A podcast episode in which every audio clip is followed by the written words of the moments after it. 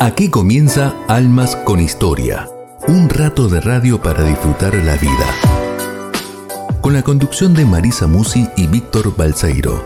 Hasta las 20 por BTR Radio.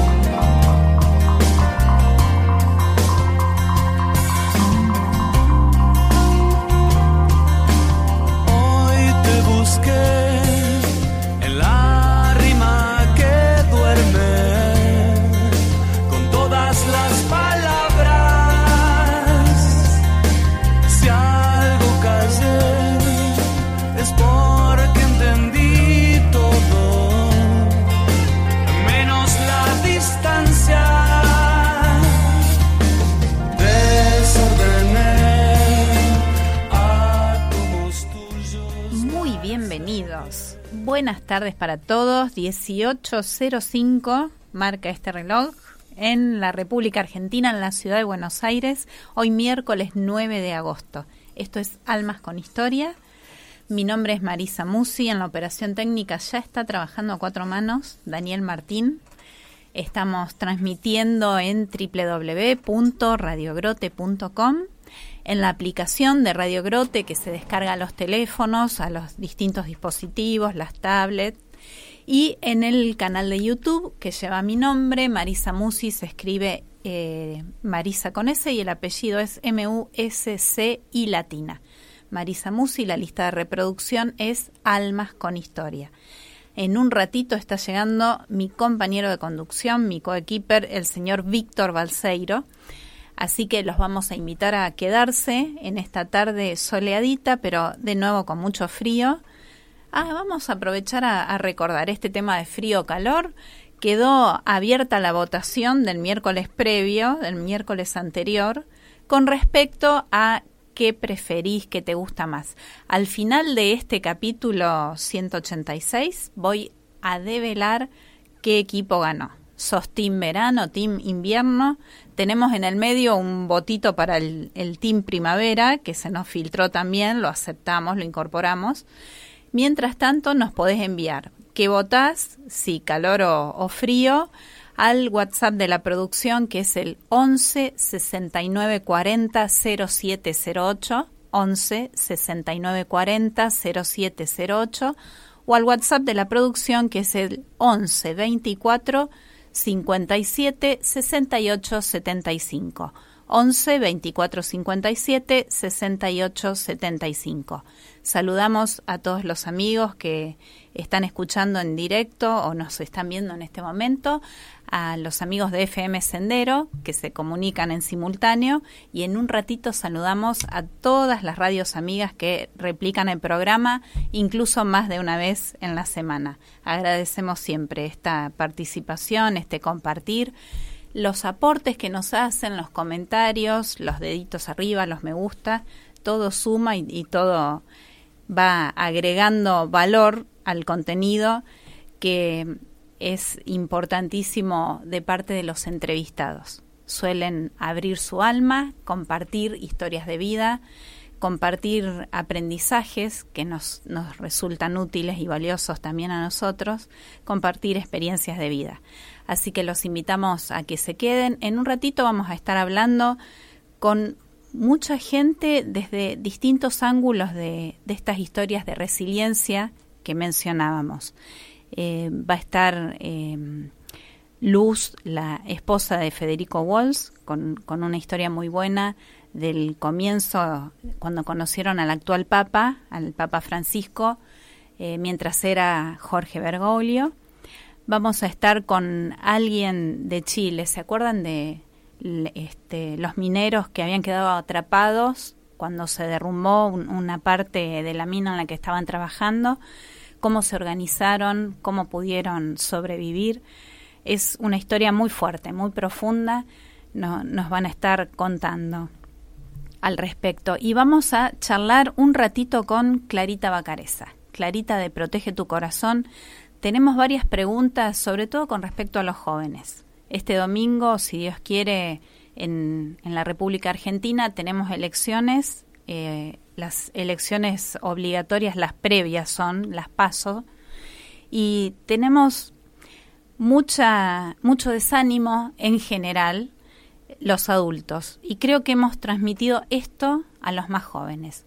Hay distintos diálogos que se suscitan con nuestros alumnos o con nuestros hijos o amigos de nuestros hijos, en los que quienes votan por primera vez, algunos, están muy desalentados y muy desanimados y, e incluso preguntan qué valor tiene, para qué sirve, por qué acercarse a votar. Así que le vamos a preguntar a Clarita cómo ayudamos, cómo impulsamos y motivamos a los chicos a, involucrarse y cómo nos motivamos a nosotros mismos, que también estamos desanimados algunos, con poca fe, poca esperanza en, este futuro. No vemos realmente representantes que nos puedan llegar a representar en los valores y las creencias que sostenemos. Es muy triste estar e, expresando esto, así que bueno, vamos a intentar entre todos darnos unas palmaditas de ánimo y un impulso para cumplir con nuestro deber cívico de la mejor manera. Eh, en este momento, decíamos, estamos transmitiendo en vivo, los invitamos a que se sumen, a que pongan un dedito, agreguen un like y vayan participando. 11 69 40 0708 es nuestra vía de comunicación u 11 24 57 68 75. Si no votaste todavía por el equipo, el team frío calor, en YouTube está subido ya el programa anterior, el capítulo 185, en el cual podés agregar en tus comentarios por quién votás y yo acá tengo la lista de, quienes votaron a través de WhatsApp, así que al final de este programa del día de hoy develamos quién resulta el ganador. Hasta ahora por poquita diferencia venía siendo mi equipo. Si no escuchaste o no recordás cuál era, quédate el resto del programa que al final lo decimos. Vamos a, pedirle a Dani, nuestro superoperador, algún ratito musical y quédate porque ya llamamos a nuestro primer invitado.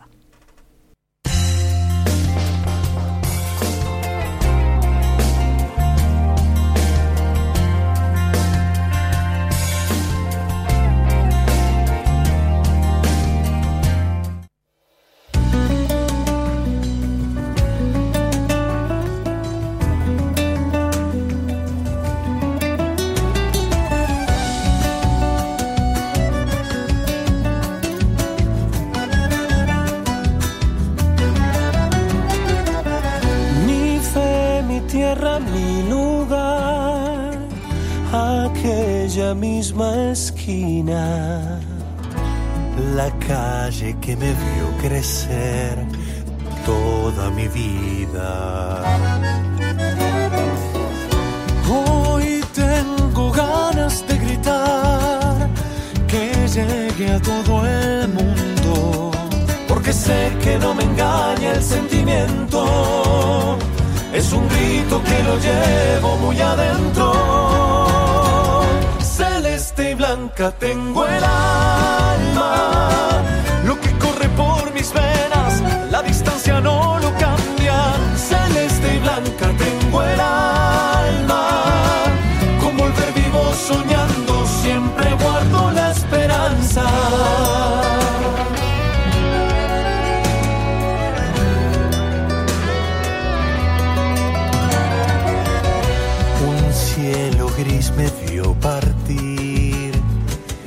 De mi destino. Dejé mi tierra, mi raíz, lo más querido. Hoy tengo ganas de gritar que llegue a todo el mundo, porque el sueño de volver es tan inmenso. Se iluminan los colores en mi pecho celeste y blanca tengo el alma. Lo que corre por mis venas, la distancia no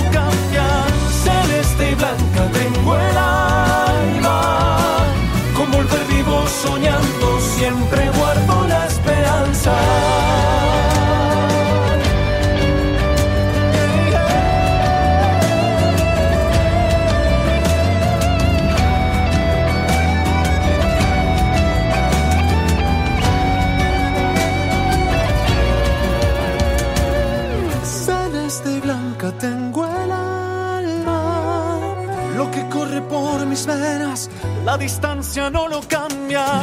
Celeste y blanca tengo el alma. Con volver vivo soñando, siempre guardo la esperanza.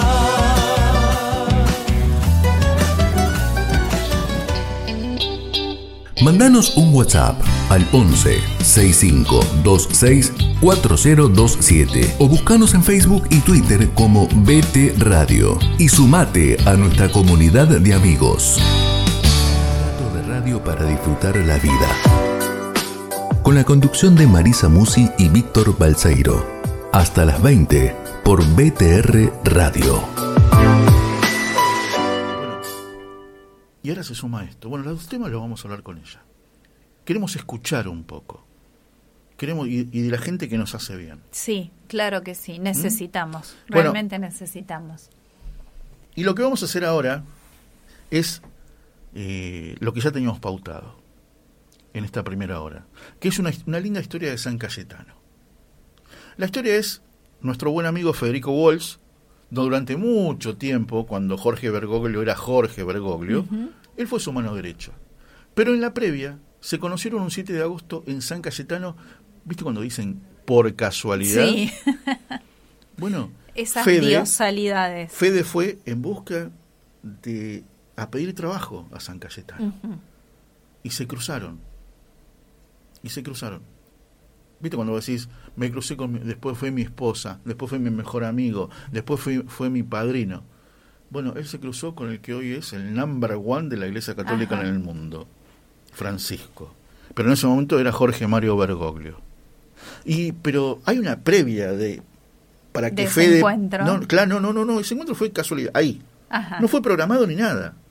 Pero hubo una previa Sí. donde Fede se animó a ir a San Cayetano. Y para eso vamos a hablar con su esposa, con Luz. Siempre decimos que mejor, quién mejor lo conoce. La mejor secretaria, ¿eh? Pero sin lugar a dudas, Luz Fernández es la esposa de nuestro querido Fede Walls y está ya en comunicación con nosotros. Hola Luz, un beso grande aquí Marisa y Víctor en la radio. ¿Cómo estás? Hola, ¿qué tal, Víctor? Hola, Marisa. ¿Cómo estás? ¿Todo bien? ¿Cómo andan? Bien, Bien, muy bien, bienvenida. muy bien. La verdad que, bueno, eh, después vamos a hablar de otro, de otro temita, te voy a pedir una reflexión, pero primero para lo que para lo que quedamos, que es esta linda historia protagonizada por nuestro querido Fede. Un 7 de agosto, un 7 de agosto, no sé qué año, pero ¿cómo empezó todo? Mira, eh, yo comparto con Federico eh, muchas cuestiones relacionadas a la espiritualidad, eh, pero Fede es muy eh, pragmático, muy racional. Él se entrega mucho a la providencia divina. Yo soy más de oración activa. Bien, Fede es más de, Fede más de abandonarse. mira, Eh, y cuando al poco tiempo de casarnos, al año de casarnos, yo quedo embarazada de nuestra primera hija, María Paz. Eh, bueno, y éramos, éramos chicos, eh, él tenía 25, yo tenía 23. Eh, y la verdad que en ese momento estaba difícil con el tema del trabajo. Él tenía algunos trabajos freelance, pero nada, nada estable. Y bueno, eh, la panza nos sorprendió con mucha alegría, pero bueno, sin un trabajo fijo y estable, entonces empezó a reinar un poco la, la, la incertidumbre. eh, y bueno, y empezó a tirar currículum, se empezó a, moverse, era recién recibido, ¿viste? Claro. Empezando la carrera. Eh, yo también había terminado la universidad, pero tampoco tenía nada, nada fijo en ese momento. eh, así que un día, eh, ya era febrero, hacía mucho calor. eh, él había recurrido, había tocado muchísimas puertas y ninguna se había abierto. Había agotado todas las instancias. ajá, Y un día, volviendo de, de- de zona norte, volvíamos en el tren, habíamos ido a visitar a la familia. eh, mucha gente ya nos venía ayudando, ¿viste? Nos regalaron la cuna, nos regalaron el cochecito.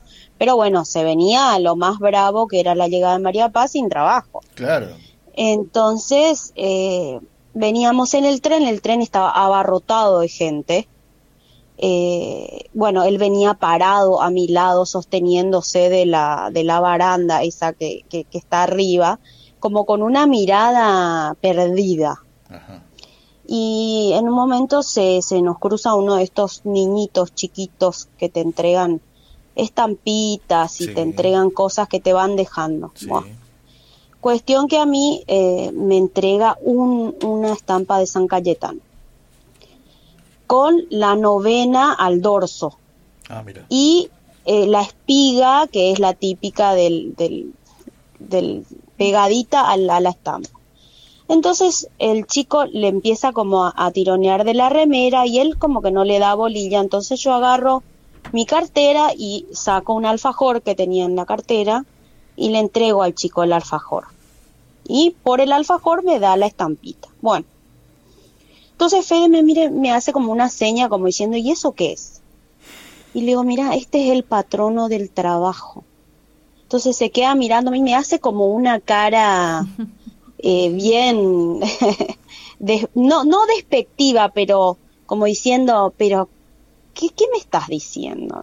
Claro. Entonces lo miro a la cara y le digo, mira, a partir de hoy le vamos a hacer la novena a San Cayetano. No fue pregunta, Luz. fue una indicación. Sí. Eh, eh, me ha pasado varias veces, eh, como de- dejarlo, como que él eh, siga el camino ese más racional y después traerlo de vuelta y decirle, no, no, volvamos al carril que tiene que ser por el lado de la oración y después se nos van, se nos van a abrir las puertas. Y, y bueno, volvimos a casa y cuando llegamos me dijo, dale, vamos a intentar de, de- de- con, tu, con tu técnica. Bueno, y nos sentamos y empezamos primer día, segundo día, los nueve días, pero así, juntos, con devoción, con, con mucha fe. Yo la verdad que desde ese momento, buah. 28 de febrero, 11 de la noche, nosotros teníamos fecha de parto para el 19 de abril. O sea, yo ya estaba con la panza ahí nomás. Eh, viene una tía a visitarnos a casa con compras que había traído chicos, les traje una picada. Claro, la tía se daba cuenta que la cosa venía difícil, Claro. ¿viste? Bueno, venía con compras y nos llenó la ladera, etcétera, una tía divina que la amamos, la tía Adriana. Bueno, de vuelta, eh, para, le dijimos a la tía, bueno, te acompañamos caminando. Once y media de la noche veníamos caminando, los dos abrazados, ¿viste? Pensando en la nada misma, y suena el teléfono. Suena el teléfono y era el padre Gustavo Boquín. Ah, mira. Y le dice, y le dice, hola Fede, ¿cómo estás? Eh, soy Gustavo. Escúchame, ¿conseguiste laburo? Y yo escucho que Fede dice, no.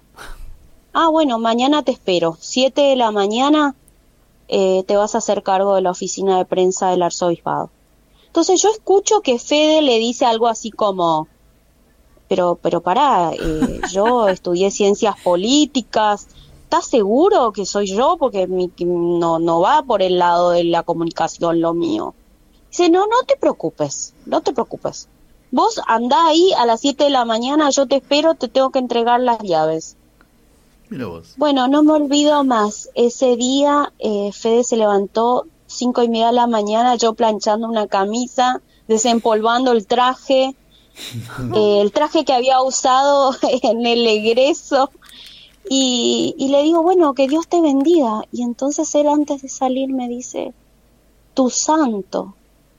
Y le digo, no, no, no, mi santo no, tu santo a partir de ahora, Claro. tu santo. ¿En qué día de la novena estaban, Luz? Y acabábamos de terminarla, hacía, Ah, como ajá. yo te diga, tres, cuatro días, no había pasado más.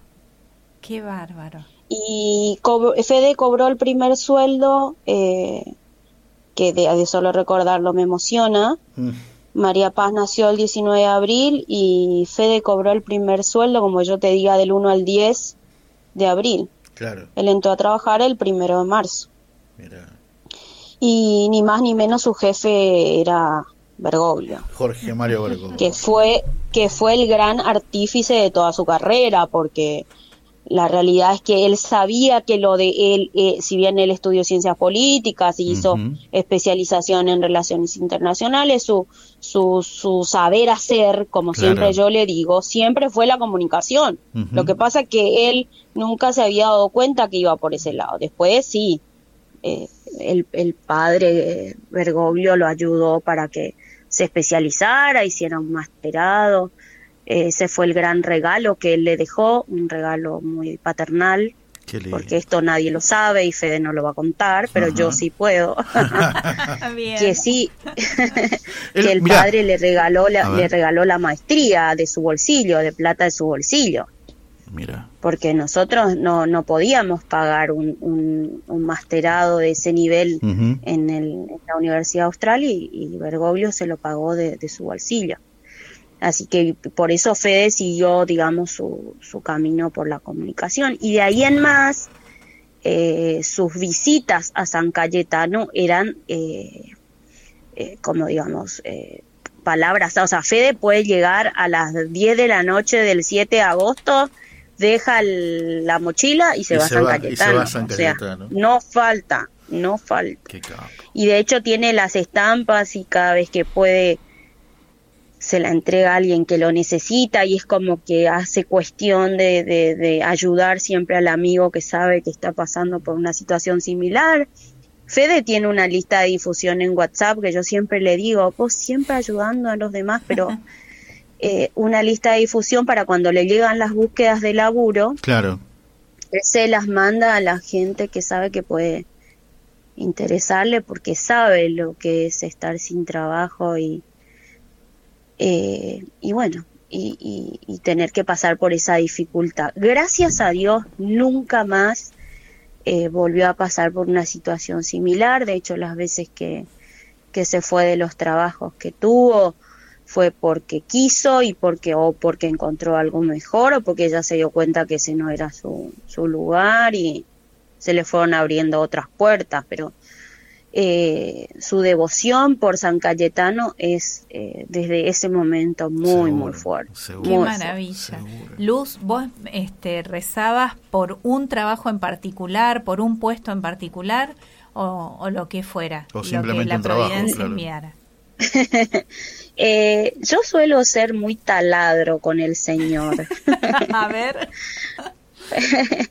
Yo tengo como muchas estrategias eh, de, de, de, de pedido, ¿viste? Trato de ser agradecida de cada momento simple de mi vida, desde un beso de mis hijos, eh, lo, lo hago oración. Para mí la oración es, eh, no sé, yo voy en mi colectivo y me voy rezando. Estoy preocupada y rezo. Eh, estoy feliz y rezo, doy gracias. Eh, Bueno, vos sos la que hace- vos sos la que reza dos veces, ¿no? Sí, yo canto y rezo.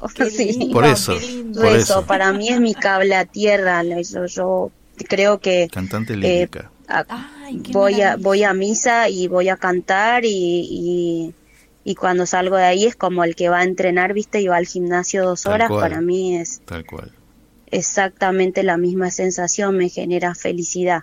Hace um, dos años que lo tengo a San José dormido en casa. eh, y él me ayuda a estar en paz con, con algunos pedidos porque si no se me acumulan, ¿viste? Entonces se lo dejo a se lo dejo a San José dormido para que él lo, lo piense, lo sueñe y, y- y se cumpla y gracias a Dios con él sí suelo ser más específica. Claro, más O concreto. sea, Así me eh, gusta. Cuento una, una anécdota cortita. Mi hijo Juan Cruz, el de ocho años, Ujú. es, yo tengo, ten- nosotros con Fede tenemos cuatro hijos. Sí. Eh, Juan Cruz, el, el tercero, es el más sensible y el que se sale un poco más del, del estándar de nuestros cuatro hijos. Es el más irreverente. Ajá. Hace dos meses, tres meses, yo me caí y me fracturé el, el tobillo. Y como el, el- la, la oración eh, eh, en la familia, cuando uno la practica, no tiene que imponerse, porque después se imita, los chicos imitan. Y él estaba muy angustiado con lo de mi fractura y el yeso y toda la historia. Sí. Y un día limpiando, eh, saco los papelitos, porque cada tanto le saco a San José los papelitos y, y para, para renovar las intenciones o volver a pensarlas o, o re- volver a redactarlas. Y había un papelito de Juan Cruz que decía, por el yeso de mi mamá. Ay, mira vos. Y, y al lado decía, gracias cumplido. qué lindo. porque porque hacía pocos días que me habían sacado el yeso. Se ve que, porque yo siempre a San José le pongo el pedido y si se cumple le pongo gracias cumplido. Y se ve que él eh, se dio cuenta de esto y también el efecto eh, Sí, contagio sí. de la oración es poderosísimo. O sea, Totalmente. Bueno, eh, pero a él, mí yo lo heredé de mi madre, mi madre seguramente lo habrá heredado de su madre, Claro. eh, pero es fundamental, fundamental. Bueno, pero lo que pasa es que tiene un plus él, ¿no es cierto? Que es gallina, entonces Pero ahí, por favor. ahí, ahí se entiende todo, ahí se entienden los buenos valores. Ahí se entienden los buenos valores. Qué barbaridad.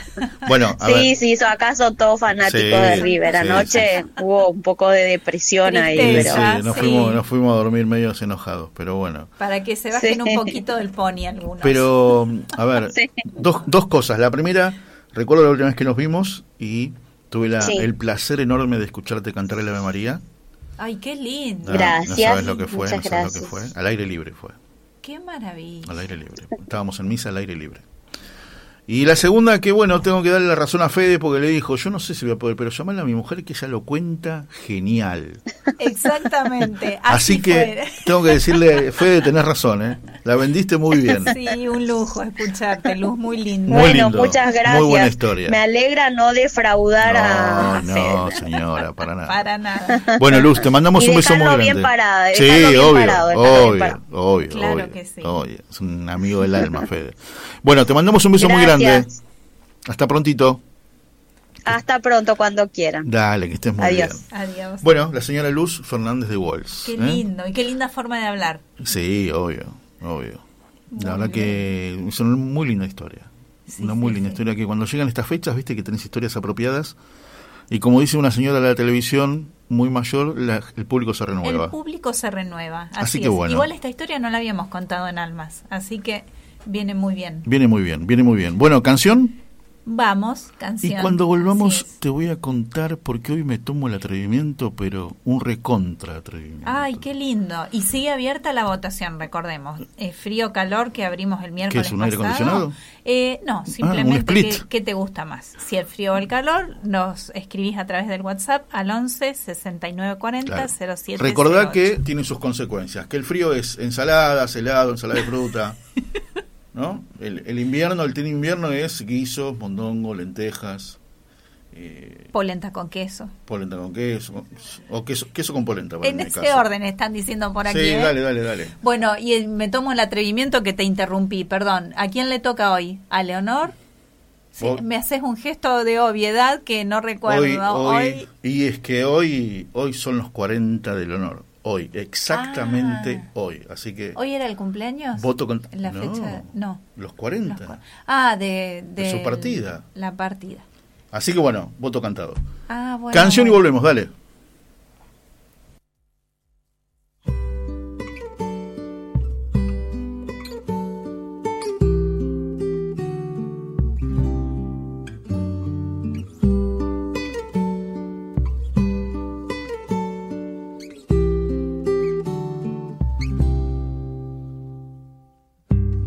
Sabe bien, perdí una batalla.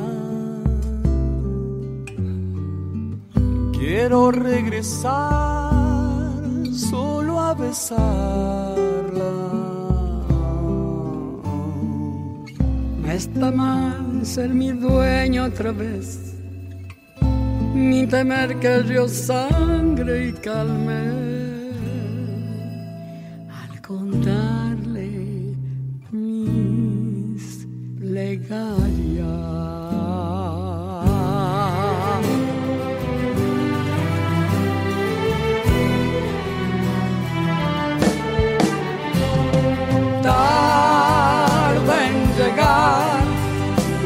final, al final hay recompensa.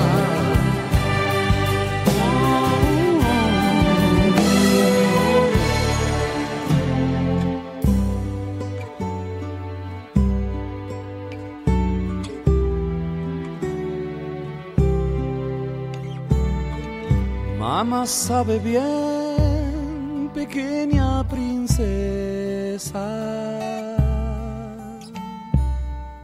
Cuando regresé, todo quemaba. No está mal sumergirme otra vez, ni temer que el río sangre calme. Se bucea en silencio.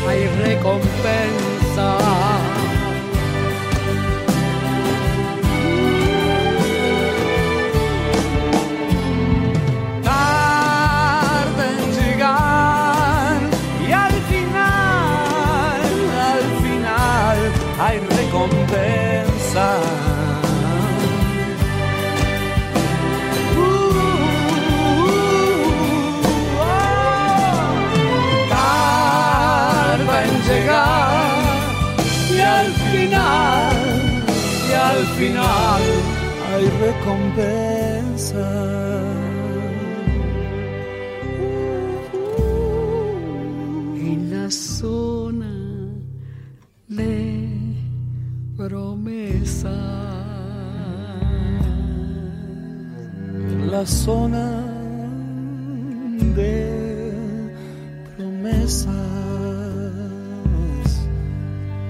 En la zona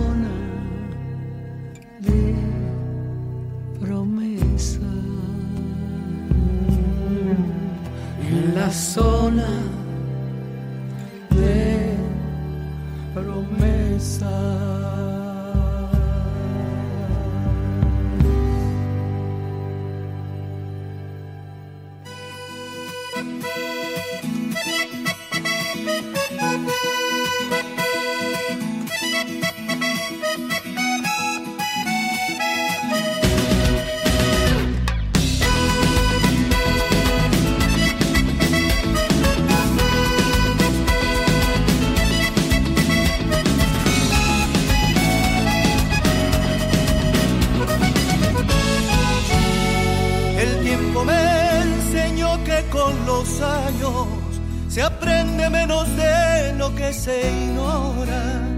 El tiempo que es un viejo traicionero te enseña cuando ya llegó la hora. El tiempo me enseñó cómo se pudo en la universidad arrabalera con la verdad frente igual que un farolito en la vereda. El tiempo me enseñó que los traidores se sientan en la mesa a tu costado y el hombre que te da la puñalada comparte el pan con esas mismas manos. El tiempo me enseñó que los amigos se cuentan con los de mano. Por eso debe ser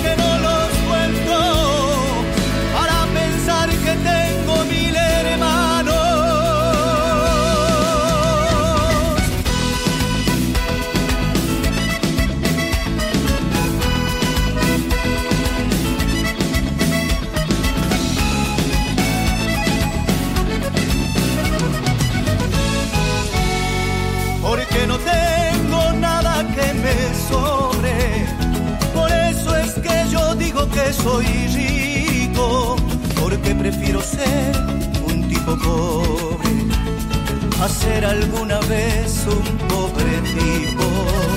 El tiempo me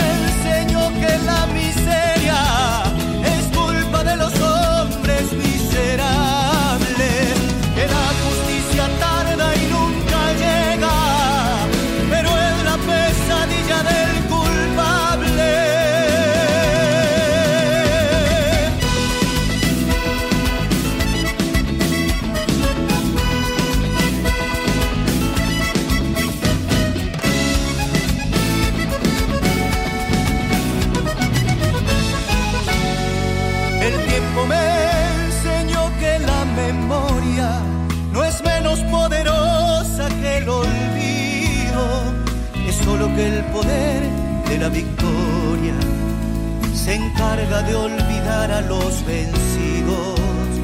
El tiempo me enseñó que los valientes escribirán la historia con su sangre,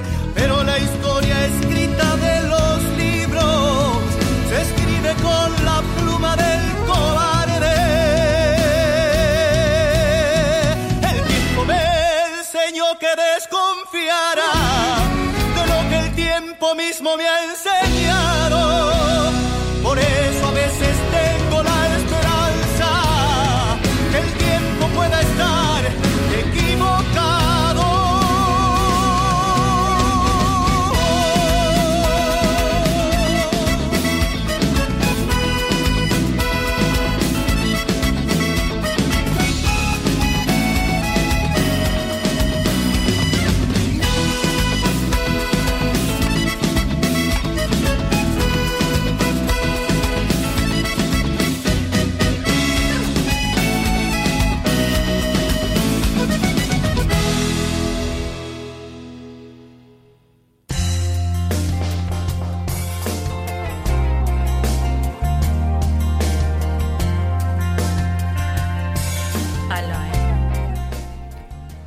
Siempre hay una historia para contar y en este caso se cumple con creces, ¿no? Porque estas historias de consultorio, que la verdad que fue una idea del propio Doc, ¿no? Porque, a ver, fue columnista Josefino, nos hizo la Industria Nacional de Santos, y, este año decíamos, no, pero nosotros queremos este, que, que esté, seguirte teniendo.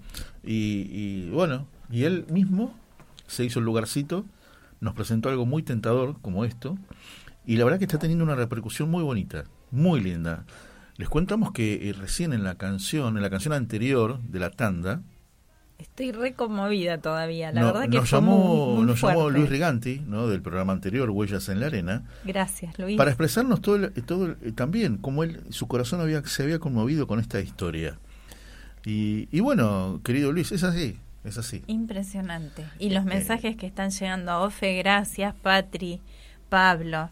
La verdad que muy, muy conmovida y muy movilizados todos, porque un- una historia fuerte y, Sí. y de amor, verdaderamente de amor, cuando Exacto. acompañamos, cuando abrazamos, cuando estamos al lado del que necesita, se puede, de verdad se puede. Me están llegando mensajes y se los voy a reenviar al doc para que los lea, para que lo Sí, disfrute, qué lindo. Sí, para que se los guarden porque es el fruto de, de su trabajo en radio.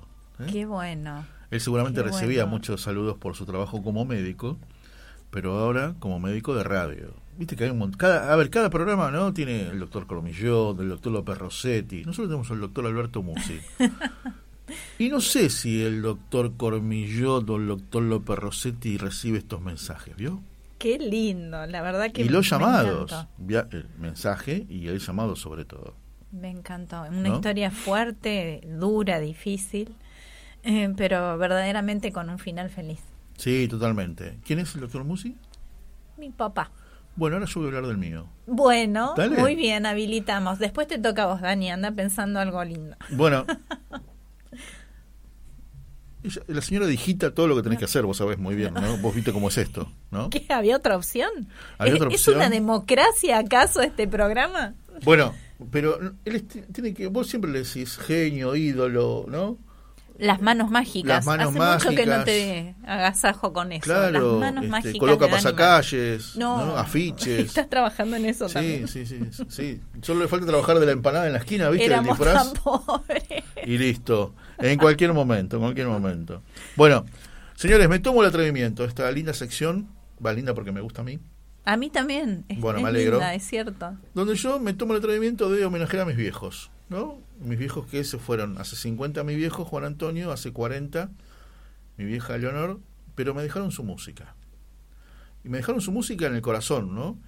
Y, el- la canción eso. de hoy, como yo te- ¿no? a los amigos que escuchaban desde la primera hora, esta versión creo que debe ser la más original de todas, de A mi manera, de My Way, por la voz. ¿Quién era la voz? Frank Sinatra. Vamos.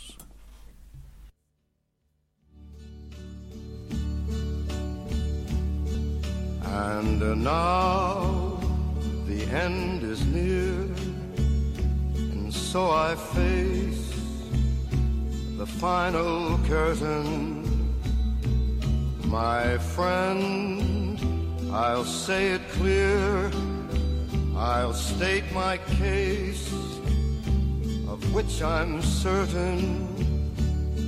I've lived a life that's full. I traveled each and every highway and more, much more than this. I did it my way. Regrets, I've had a few, but then again, too few to mention. I did what I had to do, and saw it through without exemption. I planned each charted course, each careful step along the byway and more, much more than this, I did it my way. Yes, there were times I'm sure you knew when I bit off more than I could chew. But through it all, when there was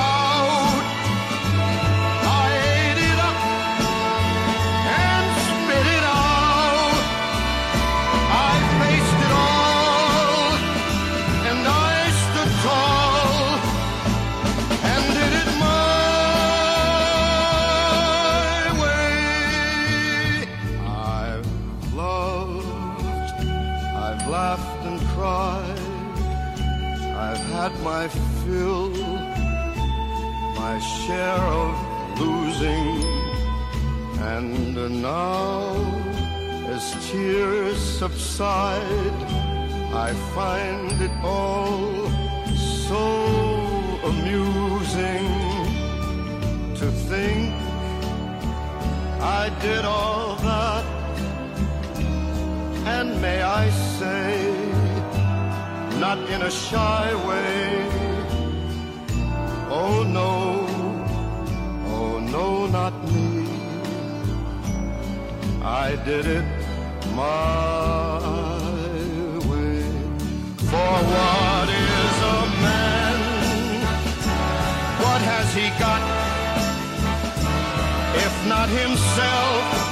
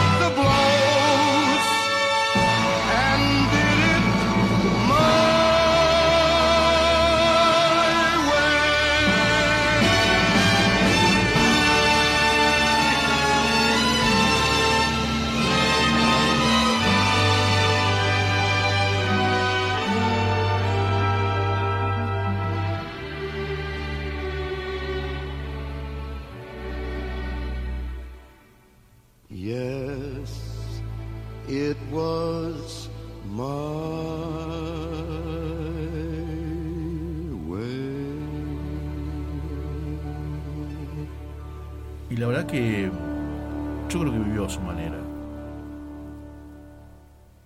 La última vez que lo vi, hace 50 años, ¿no? Yo tenía 5 años. Y creo que sí. Y, y uno de sus últimos actos de amor es haber adoptado a este bicho que tenés acá al, lado- al lado tuyo, ¿no? Y como yo... eh, Estás como- hablando de tu papá, porque Claro. parecía que era No, no, Frank porque- Sinatra. Sí, Frank Sinatra vivió a su manera también, con otros valores seguramente. Seguramente, seguramente. Pero, a ver, yo siempre lo, cuando hablo de él me emociona pensar, o me conmueve, mejor dicho, que a la edad que tenía, una edad de ser abuelo, volvió a cambiar pañales. Sí, señor. No porque un abuelo no lo haga, pero Asumir nuevamente un compromiso Claro, de, claro, de ese tenor. claro. Sí, señor. Sí, señor. y lo recuerdo, por más que otra vez cinco años nada más, recuerdo que ya en sus últimos días él dormía en mi habitación, le habíamos puesto unos ladrillos envueltos en papel afiche en las patas de la cama para que sea un poco más alta, Ah, ajá. ¿viste? Y, y me acuerdo, bueno, él, él termina muriendo el 21 de noviembre del año 73. Y las vueltas de la vida, eh, después, Betania, t- 30 años después, sí, 30 años, son 50, 30 años más o menos, Sí. un, un- un par de amigos que son hermanos, Pablo y César, compañeros de fútbol, después de, ¿viste, de ir a tomar algo, qué sé yo, nos hicimos buenos amigos. Y, y bueno, llega el 21 de noviembre, es mi cumpleaños. Ah, mira, mi viejo murió el, el, el, el 21 de noviembre, ¿no? Pero queda ahí, El comentario. el, queda ahí el comentario, y era, era 21 de noviembre del 93. Sí. Todavía me acuerdo. Porque ¿cuántos cumplís, César? 20. Ah, bueno. Bueno, che, felicidades, qué sé yo, que esto que el otro. Y después me pongo a pensar. Él nació el mismo día que murió mi viejo. 21 de noviembre Ah, del claro. 73 cumplía 20 Claro. años. Así que bueno, mira vos. Mira. Esas cosas. ¿no? Y después le dije, el día que murió mi viejo vos nacías. Qué bárbaro. Mismo día, mes y año, ¿no? Bueno, como se dice siempre en, en esta situación, un beso al cielo. Sí, sí, seguro, seguro. A ver, yo lo digo siempre, creo que mi viejo este año cumpliría ciento y pico de años largos, ¿eh? Ciento y pico de años. Y, y bueno, Y se animó a la valentía de adoptar a, a una edad ya bastante avanzada. Sí, sí, tenía seis días yo, así que imagínense. Aquí está. Bueno, Bueno. vamos a, a cambiar un poquito el ángulo. Vamos a mimar a Alberto y a Olga Rocha desde la ciudad de Junín, Ah, que los que, están que, siempre los que hacen mis camisas. Sí, no precisamente. Mis chombas. Mirá, No. hoy tengo- Mirá qué bonita esa chomba. Una Muy R bien. gigante. A ver la cámara, ahí está. Mirá, Mira, en primer lugar. Mira, ah. ¿vas a mostrar la R porque van a ser auspiciantes? Y el pantalón también es rochas. Yo no escuché del auspicio como para mencionarlos y Mm. Y mencionarlos. también hago ¿eh? salto con garrochas. Yo- un beso para la gente de Junín, una alegría que ya sean amigos de Almas con Historia también. Y le cuento un poquito lo del sábado. Estuve anticipando que Cuente, cuente, cuente, cuente, cuente, íbamos a invitar. A nivel mundial, este sábado va a ser el Rosario Mundial de Mujeres. Yo ya sé que hablé Ah, ¿cómo es? ¿Cómo es? la semana pasada, Rosario Mundial de Mujeres. ¿Esto, ¿Esta es la invitación? Esta es la invitación. Ah. Porque el sábado anterior habíamos estado invitando, el no, el miércoles habíamos estado invitando para el sábado que fue el Rosario Mundial de Hombres. Sí. Y tengo gente en el trabajo, en la escuela, que me cuestiona qué es esto que estamos haciendo, de hombres por un lado, mujeres por el otro. Bueno, si Dios quiere ya vamos a organizar Ya- ya el lo- Rosario Mundial de Familias. hace 30 años. Claro, los nenes con los nenes.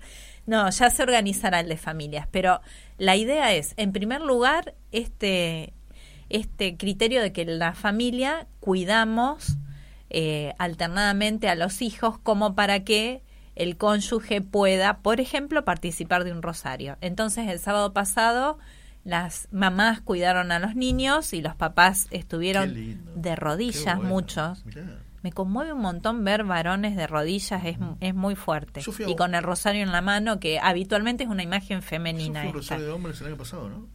El año pasado, así es. Eh, este sábado estuvo Monseñor Aguer nuevamente con el esfuerzo que eso le implica, entre muchos otros varones, pero quiero destacar esto. La última vez que me, me vio, Monseñor Aguer me conoció y me dice, ¿qué haces gordo tanto tiempo? Mm. Un irrespetuoso. Único. ¿De dónde me vio? ¿De dónde, de dónde sacó? Qué lindo, ¿Cómo estás con, con el esfuerzo, con el tema de salud que atravesó.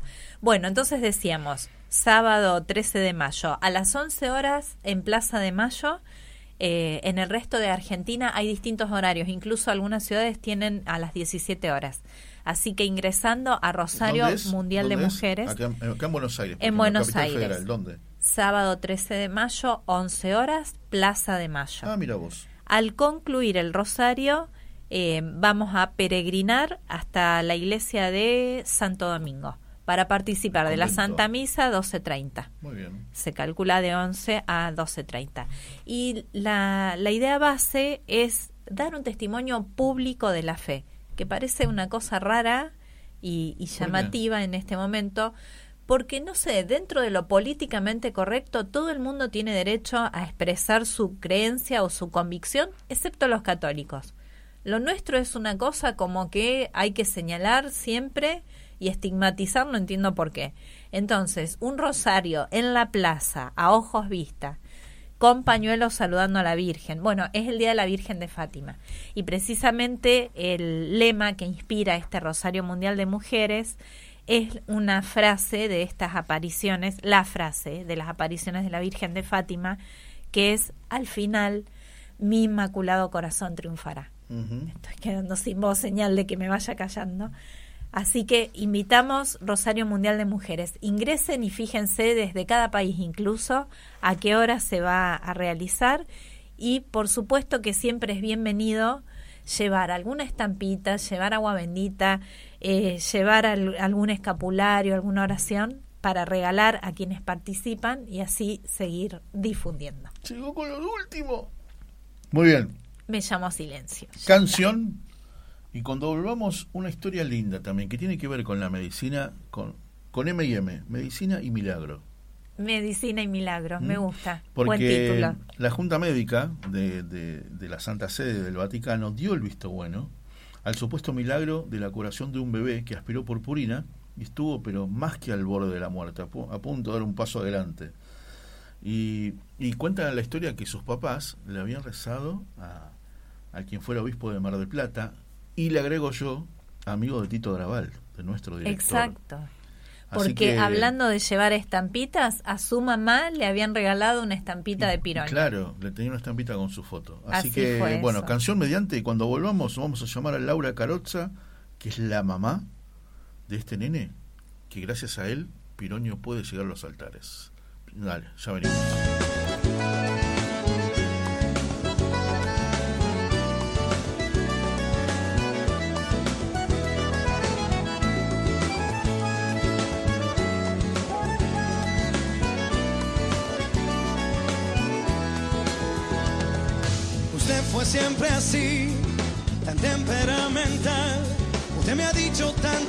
Cosas que jamás podré olvidar.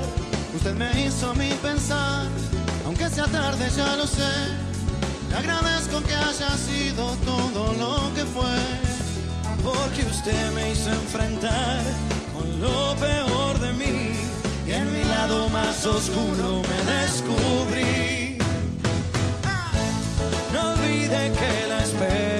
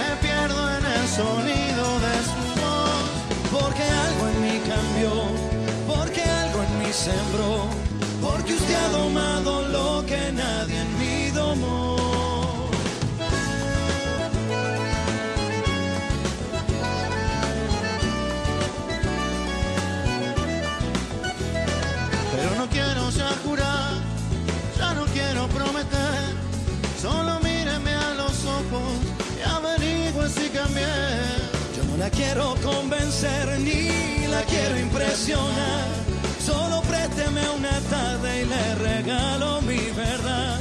Porque usted me hizo enfrentar lo peor de mí. Y en mi lado más oscuro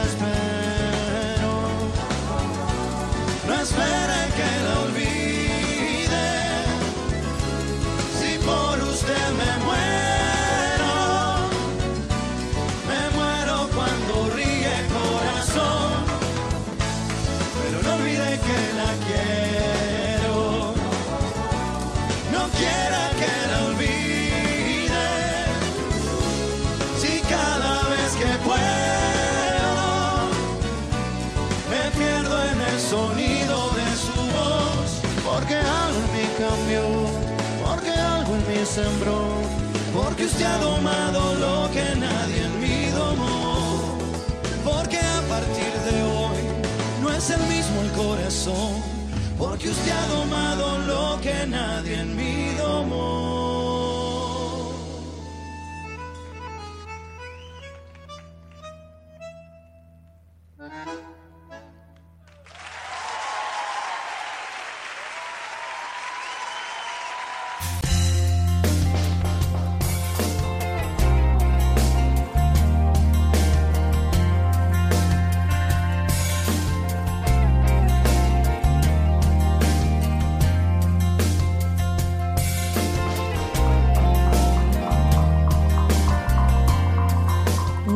Que la quiero.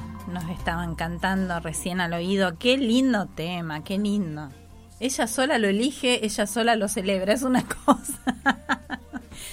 Balseiro, lo invito a conversar con esta mamá, con esta super mamá, resiliente, fuerte, valiente también. A ver, yo me imagino la situación desesperante de ese momento, ¿no? Primero no saber qué le pasa a tu hijo, después darte cuenta que quizás fue un, un descuido, ¿no? Y, y el momento vivido y el recurrir a... a- Una travesura de las tantas claro. que nos hacen los hijos siempre. Sí, siempre. sí, yo le he hecho a mi vieja esas Mm. cosas. Yo un día estaba jugando a la pelota, entré a casa, había una botella con agua y me tomé. Ujú. Y era lavandina. ¿Sí? Tremendo. La baja el estómago, todo eso. Todo. Le decía mamá y, y Mm. escupía espuma. Y bueno, el disgusto, el disgusto de, esa- de, de- de nuestras madres, ¿no? De estas travesuras. Y después, cuando empieza a actuar Dios. Sí. Cuando, como se dice en el fútbol, la ley del último recurso, ¿no? Mm. Que, que te dice el médico, señora, usted es una familia de fe, bueno, ayúdenos. ¿Y cómo decís? Usted rece. Ustedes recen en familia, que nosotros vamos a hacer todo lo posible. Y, Impresionante. y es como que, claro, ahí se, se- como el momento M&M, ¿no? Ujú. la medicina y los milagros. Y gracias al hijo de Laura, quizás Piroño pueda llegar a los altares. Ahora vamos a Como, averiguar como cómo- una ayuda mutua, ¿no? Piroño Claro. puso lo suyo Claro. y ahora Laura y su familia ponen lo, lo de ella. Me encanta. Genial. Me encanta. Sí. Vamos a saludar a Laura. Con todo Hola gusto. Laura, un beso grande. Aquí Marisa y Víctor en la radio. ¿Cómo estás? Hola Marisa, Víctor, ¿cómo van? Bien. Qué gusto hablar con ustedes. Igualmente, igualmente y, y la verdad que nos encanta, nos encanta la, la- va, a ver, que, que nos encanta la historia, nos encanta, ¿no? Cómo cómo, se resolvió. Cómo se resolvió y hoy lo ves a tu hijo, eh, ¿no? Todo un adolescente que le encanta la música, que le encantan ¿viste, los instrumentos musicales. Y, y, te pones a pensar que a partir del momento cero fue es todo un regalo de Dios. Exactamente, sí. Sí, la verdad que es una bendición enorme que, que hoy podamos disfrutarlo a Juan eh, y bueno, y volver para atrás eh, tantos años, porque son un montón, y ver por ahí lo que nos pasó y, y por ahí me parece que eso es importante, ¿no? Tener memoria para que, bueno, eso me le cambió a él y nos cambió a nosotros. Claro. Y un poco eso, ¿no? Ser eh, agradecidos y devolver ese favor que en algún momento y que también lo que nos pasó le sirve a otro, que es lo más importante, compartir lo que, aprendimos a partir de eso y, que, que, a muchos nos pasa, de tener que vivir un momento así difícil y que ahí te, te cuestionás y te preguntas, bueno, ¿y ahora qué hago? Y, y así que bueno, fue, fue la experiencia que nos tocó vivir y que, que hoy les puede servir a muchos también. Laura, Juan Manuel tenía 15 meses cuando aspiró purpurina. Exactamente. Ahí decías lo que aprendimos a raíz de eso. Sí, contanos un poquito. Eh, y viste, fue un accidente en casa que, bueno, sí, como, como mamá te, te cuestionás y decís, bueno, fue mi culpa, una distracción, pero la realidad es que le puede, te puede pasar a cualquiera, por eso es un accidente. Exacto. Y como decías de la lavandina, por ahí, viste, vos sos más, tenés más precaución en guardar las cosas que, que sabés que son peligrosas. Y hay otras que no sabés y los peligros en casa están. Y así que, bueno, eso le provocó una intoxicación muy grave que hasta el momento no, no había registros de que no de que hayan sobrevivido a ese tipo de intoxicaciones. Mm. Entonces, eh, eso le produjo un cuadro grave pulmonar porque todo ese polvo invadió sus pulmones pequeñitos porque tenía 15 meses, era un bebé. Recién empezaba a caminar, así que era bastante, era muy grave. Así que los pronósticos eh, eran súper desalentadores y no nos daban muchas opciones, más que que esperar y, como decía el médico, respetar la muerte, que, no, mm. que no había nada para hacer. Pero bueno, por suerte estaba eh, este otro pediatra, el doctor Sigismondi, que también falleció muy joven, que es muy querido acá en Mar del Plata, y, y, él fue como un angelito, ¿no? Que nos tiró esa soga y nos dijo, bueno, yo voy a intentar desde lo médico hacer todo lo que pueda y ustedes si saben rezar, recen. Así que pero bueno, en ese momento, viste, es que te olvidas también de todo, de rezar, de, ¿viste? de desesperación. Y, después, bueno. Si pueden rezar, recen. ¿Y vos tenías una estampita del cardenal Pironio? ¿Te habían regalado? Claro. Claro. En, realidad, sí, al día siguiente acá en Mar del Plata se hace la Marcha de la Esperanza, que es una peregrinación que sale desde la Gruta de Lourdes y, va, eh, vamos todos caminando, recorriendo distintas parroquias de la ciudad hasta llegar a la catedral, eh, encabezada por la imagen de Luján, el obispo, bueno, y siempre se suma muchísima gente.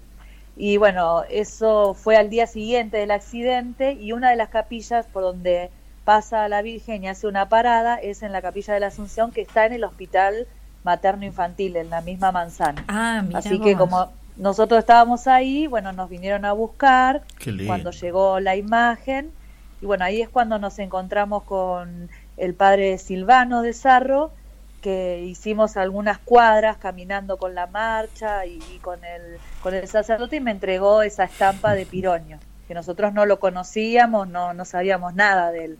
Qué maravilla. Así que bueno, nos contó un poquito sobre su vida, nos dio esa estampa y, bueno, nos dijo, tal vez le dé la posibilidad de, ser beato a partir de, la curación de Juan Manuel, de, que haga un milagro, ¿no? Y, bueno, nos quedamos con esa estampa sí. y con esa marcha que en realidad después también nos enteramos que fue, fue propuesta por el cardenal Piroño.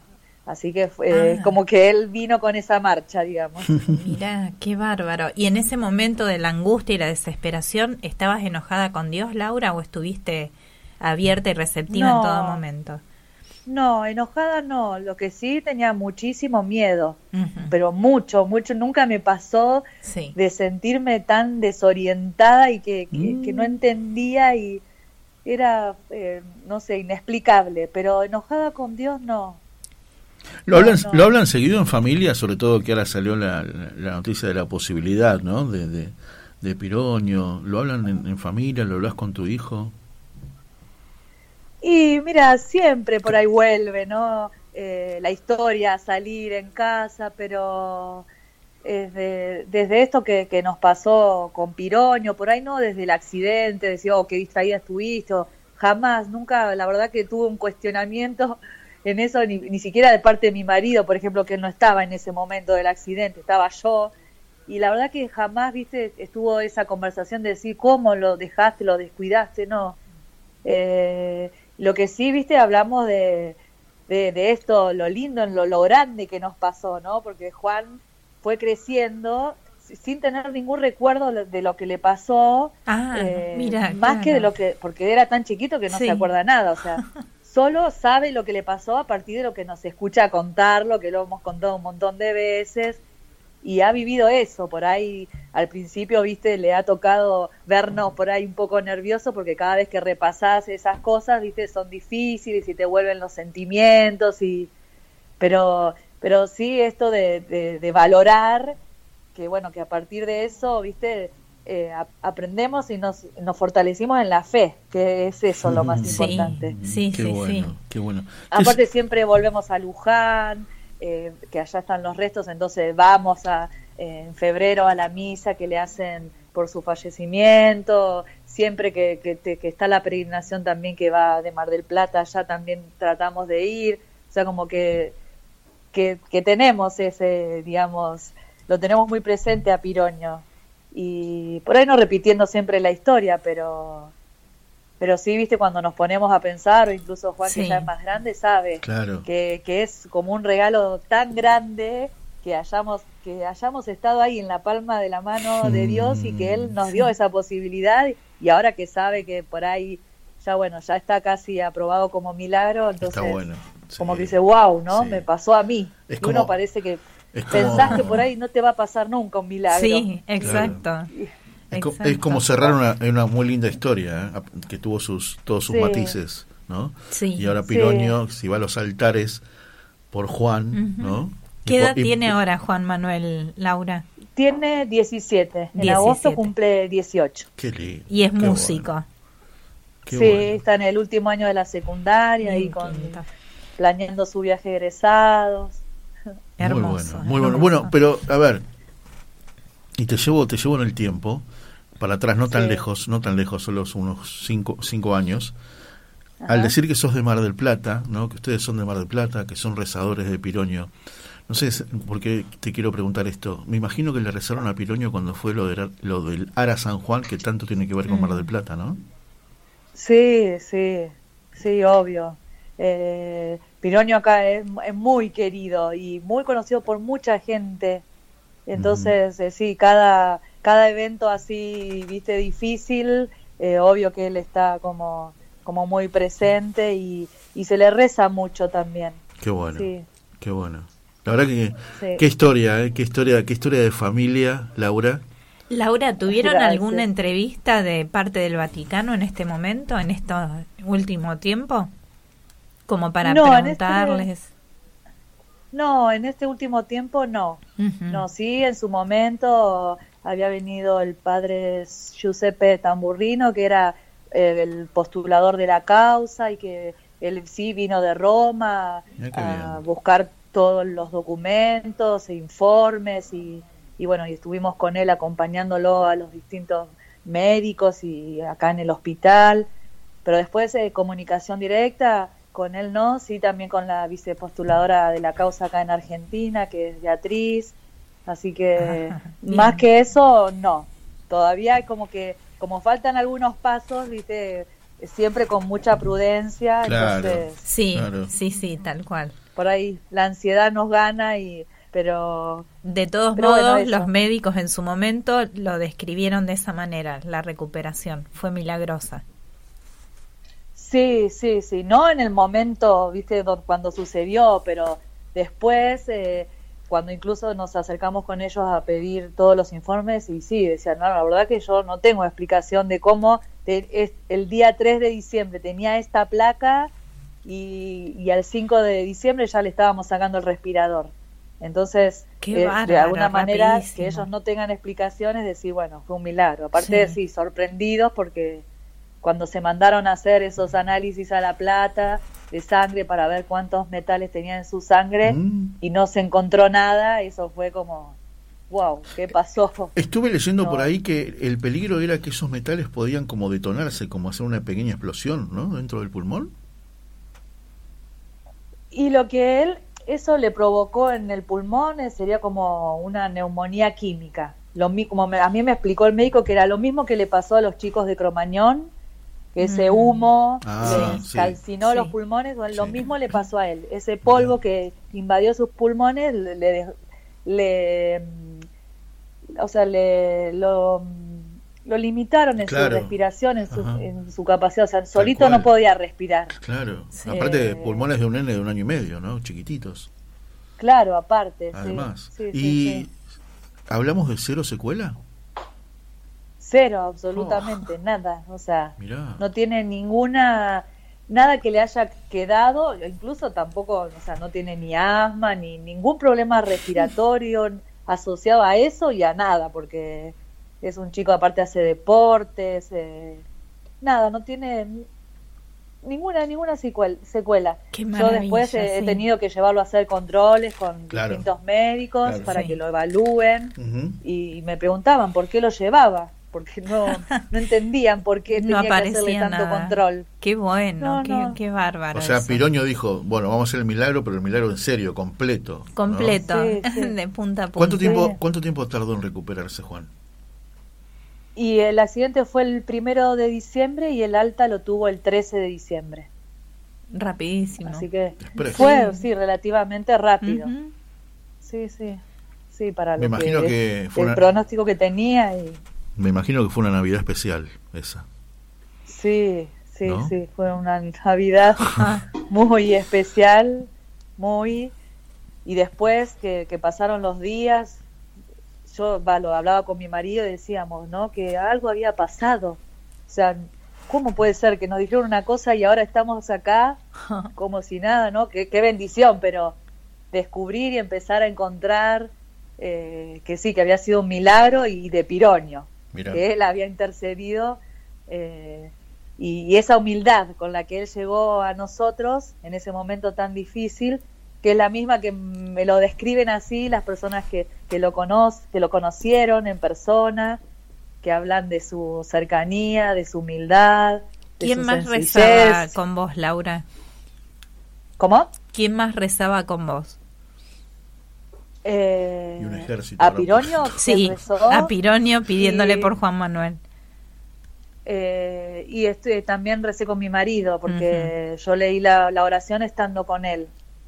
Eh, sentados frente a la terapia donde estaba mm. eh, Juan Manuel. Y ahí es cuando yo recé la oración y me impactó su historia. Eh, y dije, es esto, tengo que, él, me va a ayudar, así que... Claro. recé, rezamos los dos y... Pero, ese fue el secreto, ¿no? Rezar con toda la fe del mundo. Sí, con todas las fuerzas. Con todas las fuerzas sin duda. O sea, es esto, así, confiados, no no hay duda. Qué bueno. No, ya veo, ya veo. Si cero secuela, si pasó el primero y el 13 ya estaba en casa con ustedes, no, fue milagro express al 100%, sin restricciones, nada, nada de nada. Nos encanta, nos encanta estas cosas. Laura, te mandamos un beso muy grande. Muchas gracias. ¿eh? No, y gracias a ustedes por, por la charla y bueno, les mando un abrazo grande. Estaremos atentos. Un beso, a la Laura. Muchas un beso grande. Hasta pronto. Gracias. Un beso grande. Chao, chao. Hasta luego. Ofelia de nuestra querida Ofe, la fuerza de la fe. Qué el milagro de la oración profunda y la mano de Dios que estuvo al lado de Juan Manuel. Sí. ¿Qué duda cabe? Sí, sí, sí, qué duda cabe. Y además sosteniendo a los papás que atravesaban esto, que es muy difícil. Un año y medio, chiquitito. Claro. Chiquitito. En fin, bueno, ¿hacemos música? Bueno, muy Y cuando bien. volvamos, nos vamos a San Juan. No hace falta pasaporte, no, no podemos ir en, Bueno, en una de estas me gusta. low cost. sí, muy bien, muy ¿Te bien. parece? Bueno, la, la idea es, a- es allí llamar a Paola Miers, candidata a Provida, muy activa en la lucha Provida, Ujú. y ahora candidata a gobernadora de San Juan. Otra valiente señora. Tal cual. Allá O como dice un amigo mío, Sí. Argentina país es Provida. El aborto es Ciudad de Buenos Aires. Deja que pase el momento y a querernos. Jamás la lógica del mundo nos ha dividido, ni el futuro tan incierto nos ha preocupado. Una vez los dos dijimos hay que separarse. Más deshicimos las maletas antes de emprender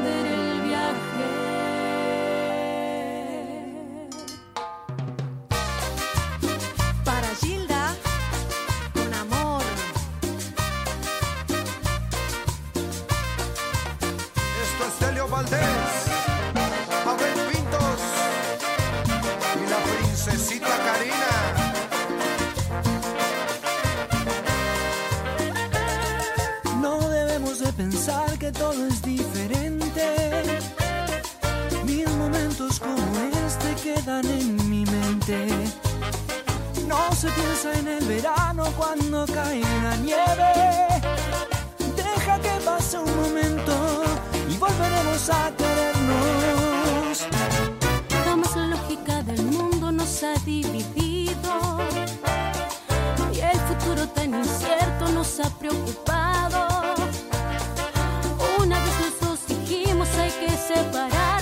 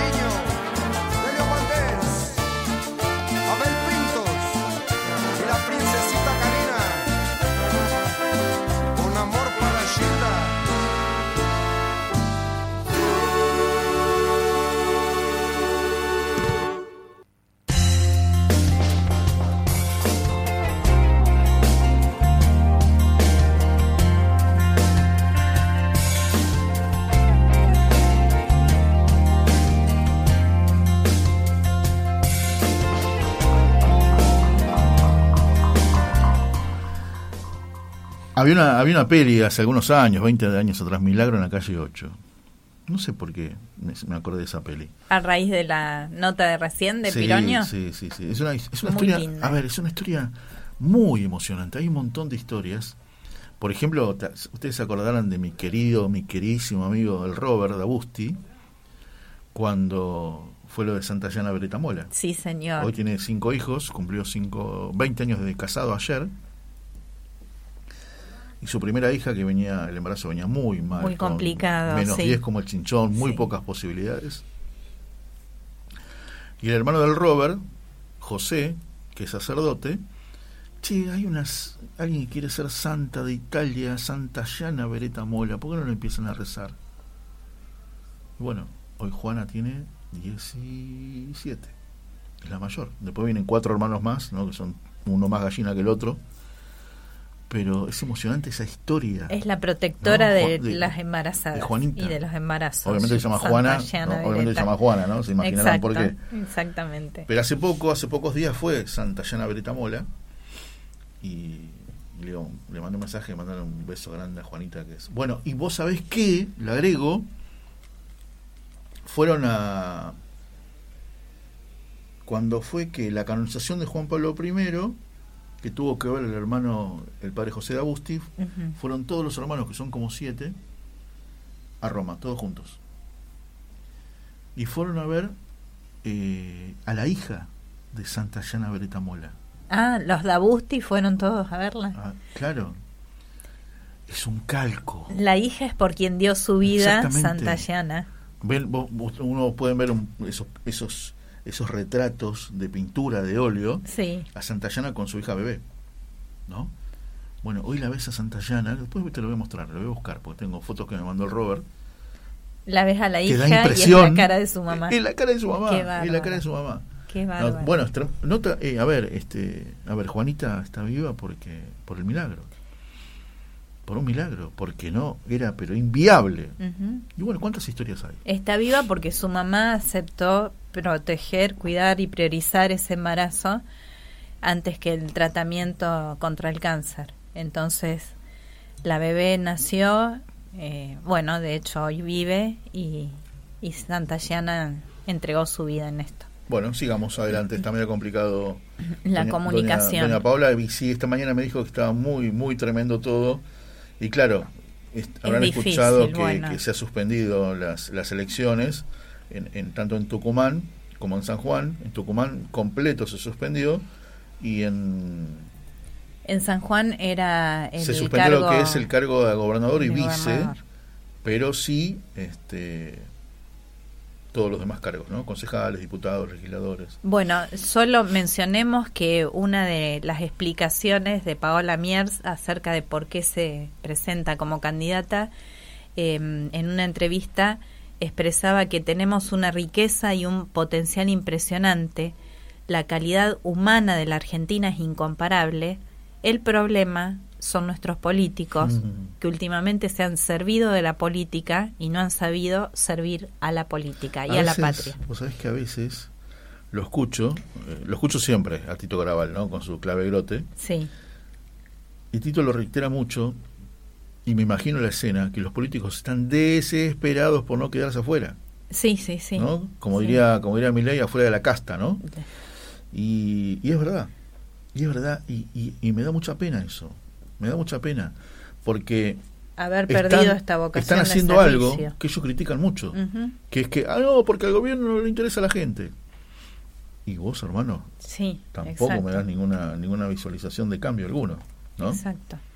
Mira, volviendo al tema de las estampitas que estábamos hablando y de los signos visibles, invitábamos en el Rosario a llevar alguna estampita para regalar o algo para compartir. Y vos sabés que esta semana, entre la gente que me va pidiendo amistad por Facebook, que yo creo que es a Muy raíz de los programas. Sí, sí, agradezco un montón porque mucha es- gente que no conozco, pero este entablamos este este lazo Ah, bien. Para poder justamente difundir estas entrevistas y hacer conocidos a, a quienes se acercan a Almas. Y una persona me pidió amistad y me empieza a escribir por Mensi- Messenger, es el Messenger, privado claro, de, de- de Facebook.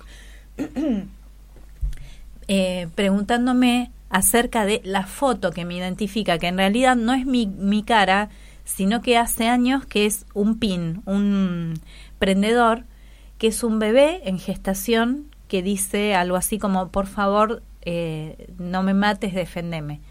Y en realidad ese diseño es precioso. Claro. Y a mí me lo regalaron. En el Mira. 2018 me lo regaló Marcela Menta, una colega, eh, que lo había mandado imprimir un sacerdote. Ah, mira. Este prendedor. Bueno, eh, las cámaras ¿no? que están van a ser protagonistas de en este momento. Lo voy a mostrar ahí y ahí. Le voy a mostrar a Marisa la foto de Juanita Dabusti con la hija de Santa Llana Beretta Mola. Ah, mira. Sí, ¿Ves? sí, sí. El parecido Impresionante, sí. de la hija de Santa Llana con su madre. Mostrarlo un, momentito, sostenerlo en, Ahí en se la ve, cámara. ¿se ve sí. bien? Ahí, ahí se ve la foto, ¿no? claramente. Tremendo. Sí, sí, sí. No, ahí se apagó. Pero no, no, es, es, es, es tremendo, es tremendo. Miren, ahí lo muestro en este lado. A ver, ahí. Vale la pena eh, buscar la historia de Santa Llana Beretta Mola para conocer también un poco Sí. más estos santos de nuestro tiempo, que cuando Bueno, pensamos que son de una- otra época, Hay una futura santallana que lo contó hace poquitos miércoles, creo que estábamos en Cuaresma, el padre Alejandro Puigari. ¿Te acordás que estaba en Recoleta, había salido y le estaba Sí. llevando la comunión? sí, Alguien que no podía ni siquiera porque postergó su tratamiento contra el cáncer por su hija. Una historia muy parecida. Ah, una historia parecida. claro, sí. hablamos con él. Y que no le podía llevar la hostia porque no podía tragar. Sí, ¿Te no podía ¿Te comulgar. Sí, sí, sí. Bueno, Que dijo que le embebía un paño, me parece. Sí, Le- que comulgaba claro. de esa manera. comulgado de esa manera. ¿no? También. Muy impresionante, muy conmovedor. Muy conmovedor. Bueno, ¿le parece comenzar a despedirnos prolijamente, con tiempo? ¿Queda algo pendiente? ¿Quiere contar algo? Bueno, los pendientes son todos los saludos a quienes estuvieron comunicando. Agradecemos muchísimo. La verdad que nos hace bien el, el cariño, la presencia y los aportes también. Sí, siempre. Así que un beso a Ofe. Sobre todo cuando nos jubilemos. Ah, ¿no? los, los aportes emocionales me refería yo. Ah, ajá, mire usted. Mire, se me está pasando de largo y no se me va a escapar. Después del beso a Ofe, va un beso enorme a Rox, su santa señora, con quienes Uh, San- estuvieron sí es santa. celebrando. Ya tiene una causa. Y, y no me haga hablar, Balseiro. Ya tiene una causa. Víctor y Roxana cumplieron el lunes, el Día de la Virgen de Luján, 30 años de casados. 30 años casados. Bodas de perlas, señoras y señores, esto es posible, esto es viable, esto es hoy en 2023 en Argentina. No me haga caras que estoy No, no, no, no, contenta que estoy, no, que estoy, no, que estoy pensando en decirle que y recomendar, si tenés sobrinos, nietos, hijos que se van a casar, elijan este tipo de fechas, ¿no? Sí, qué buena idea. Es recomendable. Me gusta. Y vos sabés que Bien. fue casi por casualidad. Bueno, mamá y papá, perdón que corte así, pero me acabo de acordar, se casaron el día de San Ignacio Mirá, de Loyola, que mirá. es el patrono de la ciudad de Junín. Nuestra fecha original era el 24 de abril, ¿no? Sí, Pero eh, se eh, no había salón, qué sé yo, el salón que lo teníamos, primero nos dijo que sí, después se dijo, ay, no, tenía traspapelado, qué sé yo, no tengo lugar. Bueno, bien. ya teníamos, el- habíamos visitado en ese aquel tiempo 154 salones, y el que más se ajustaba a nuestro presupuesto era este, con todos los invitados, con toda la comida, con todo. Entonces dijimos, bueno, el sábado que viene, el sábado que viene era primero de mayo, entonces me dice, mira, no te conviene porque te va a salir todo el doble, porque yo al personal le tengo que pagar, es feriado. Es feriado. Entonces te va a salir todo el doble. Pasarlo al otro. Bueno, dale. Y el siguiente era 8 de mayo. Era el día de la Virgen de Luján. Mira cómo fue eso. Pero nos sabíamos después que era la- el, del Día de la Virgen Luján. Dijimos, bueno, el 8 de mayo, dale, podés, sí, dale, listo. Podés, mira, bueno. Claro, pues, ¿Vas a venir? tenés algo que hacer. claro. Este, Me encantó, muy bien. sí, muy sí, bien. sí, sí, sí. Así que bueno. Bueno, seguimos con los besos a toda la banda de Junín, a Juan José, a Juan Ignacio, al Doc Alberto, que hoy colaboró, a Martita, a Daniel, a Pero, ver, por supuesto. El, el doc es parte del staff. Bueno, los saludamos también. Le, Sí. le pasamos los saludos que estuvieron enviando, quienes Dale. habían escuchado Bueno, Doc, la historia. escuchaste, ¿no? Escuchaste que nos llamó nuestro vecino de programa, el anterior, del anterior programa Huellas en la Arena, emocionado Luis Riganti, para que se habían escuchado atentamente la historia y se habían emocionado. Bueno, y acá me la que se- la- mucho a eh, mí. ¿viste? ¿Viste? Sí, sí, sí, sí. Yo no, la verdad que no sabía llamado. saber tú de tu hija que se emocionaba, viste, de una manera tan... no me tenías así. No, no, no, no, no, no, no, no, no. Lágrima fácil. Patri Bellis, mu- ¿eh? este, bueno, que estaba eh, absolutamente enloquecida por escuchar a por escuchar a, a Abel Pintos, que Abel cuenta Pintos. que cuenta que mañana, 11 de mayo, cumple años Abel Pintos. Ah. Me encantaría escuchar bien. una canción de él y bueno, la última fue tremenda. Bueno, fue una mezcla Tremenda. porque era eh, un tributo a Gilda con varios artistas. Ofe. Pero ahí estaba la voz de Abel. Ofe Linda, te mandamos un beso grande, gracias por escribirnos, por muchos años más de amor. Bueno, muchas gracias. A la familia gracias. Rocha. A Pablo que también Eh, estaba manden escuchando. camisas, manden camisas, talle 44. Y a Dani Martín le, le agradecemos mucho. Todo lo técnico también. Bueno, Dale. estuvimos transmitiendo en el canal de YouTube. No se pierdan mañana eh, en Clave Grote, en modo familia, eh, África Mía. ¿no? ¿Cómo que África Mía? Claro, así se llama la, la película, África Mía. La película sí, ¿qué tiene que ver con el modo familia? Bajo las luces de... No, pero le está cambiando el nombre a un programa. No, no, eh, bajo Ah, estas estrellas. No, porque está el programa de África también. Yo ¿eh? Los martes. acá me ah, lo mañana es hizo jueves. anotar, Daniel, para tenerlo a, a mano visible. Acá dice, Ella- bajo estas estrellas. ¿Por qué, ¿Por qué me tiene que decir África Che, Mía? Dani es una discípula de Tito, cuenta todo. Que no se podía decir Cuenta esto. todo. Bueno, ya, lo voy a... Eh, sí, tal cual. Esto, no, listo. Era un secreto que está anotado. No, no, déjelo, o para otro, otro día le cuento, otro día le aclaro. Bueno, y a las 18 llega este, la banda, esa banda descontrolada, esa asociación ilícita que es este, Rolando Vera con todos sus secuaces.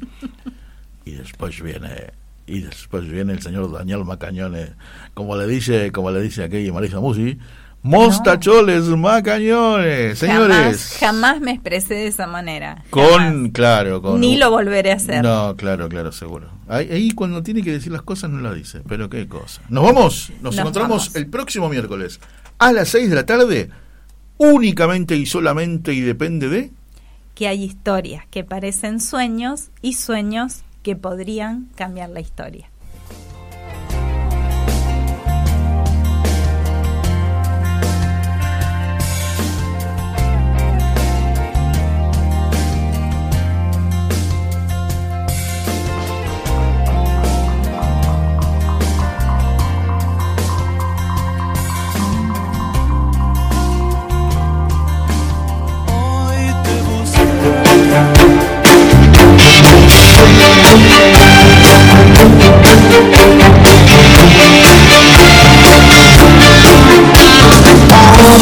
Notas de noche de día Fragmentos que me cuentan detalles de la vida Sentimientos, frases que yo digo van Escribiendo historias que quizás han pasado Y me guardo dentro un instante sensación.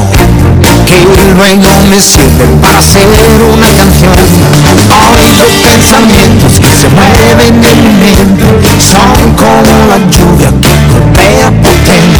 Siempre voy buscando vida y emoción Música y palabras que abrirán el corazón Toma apuntes, notas, yo lo hago porque quiero Bueno, momento M&M.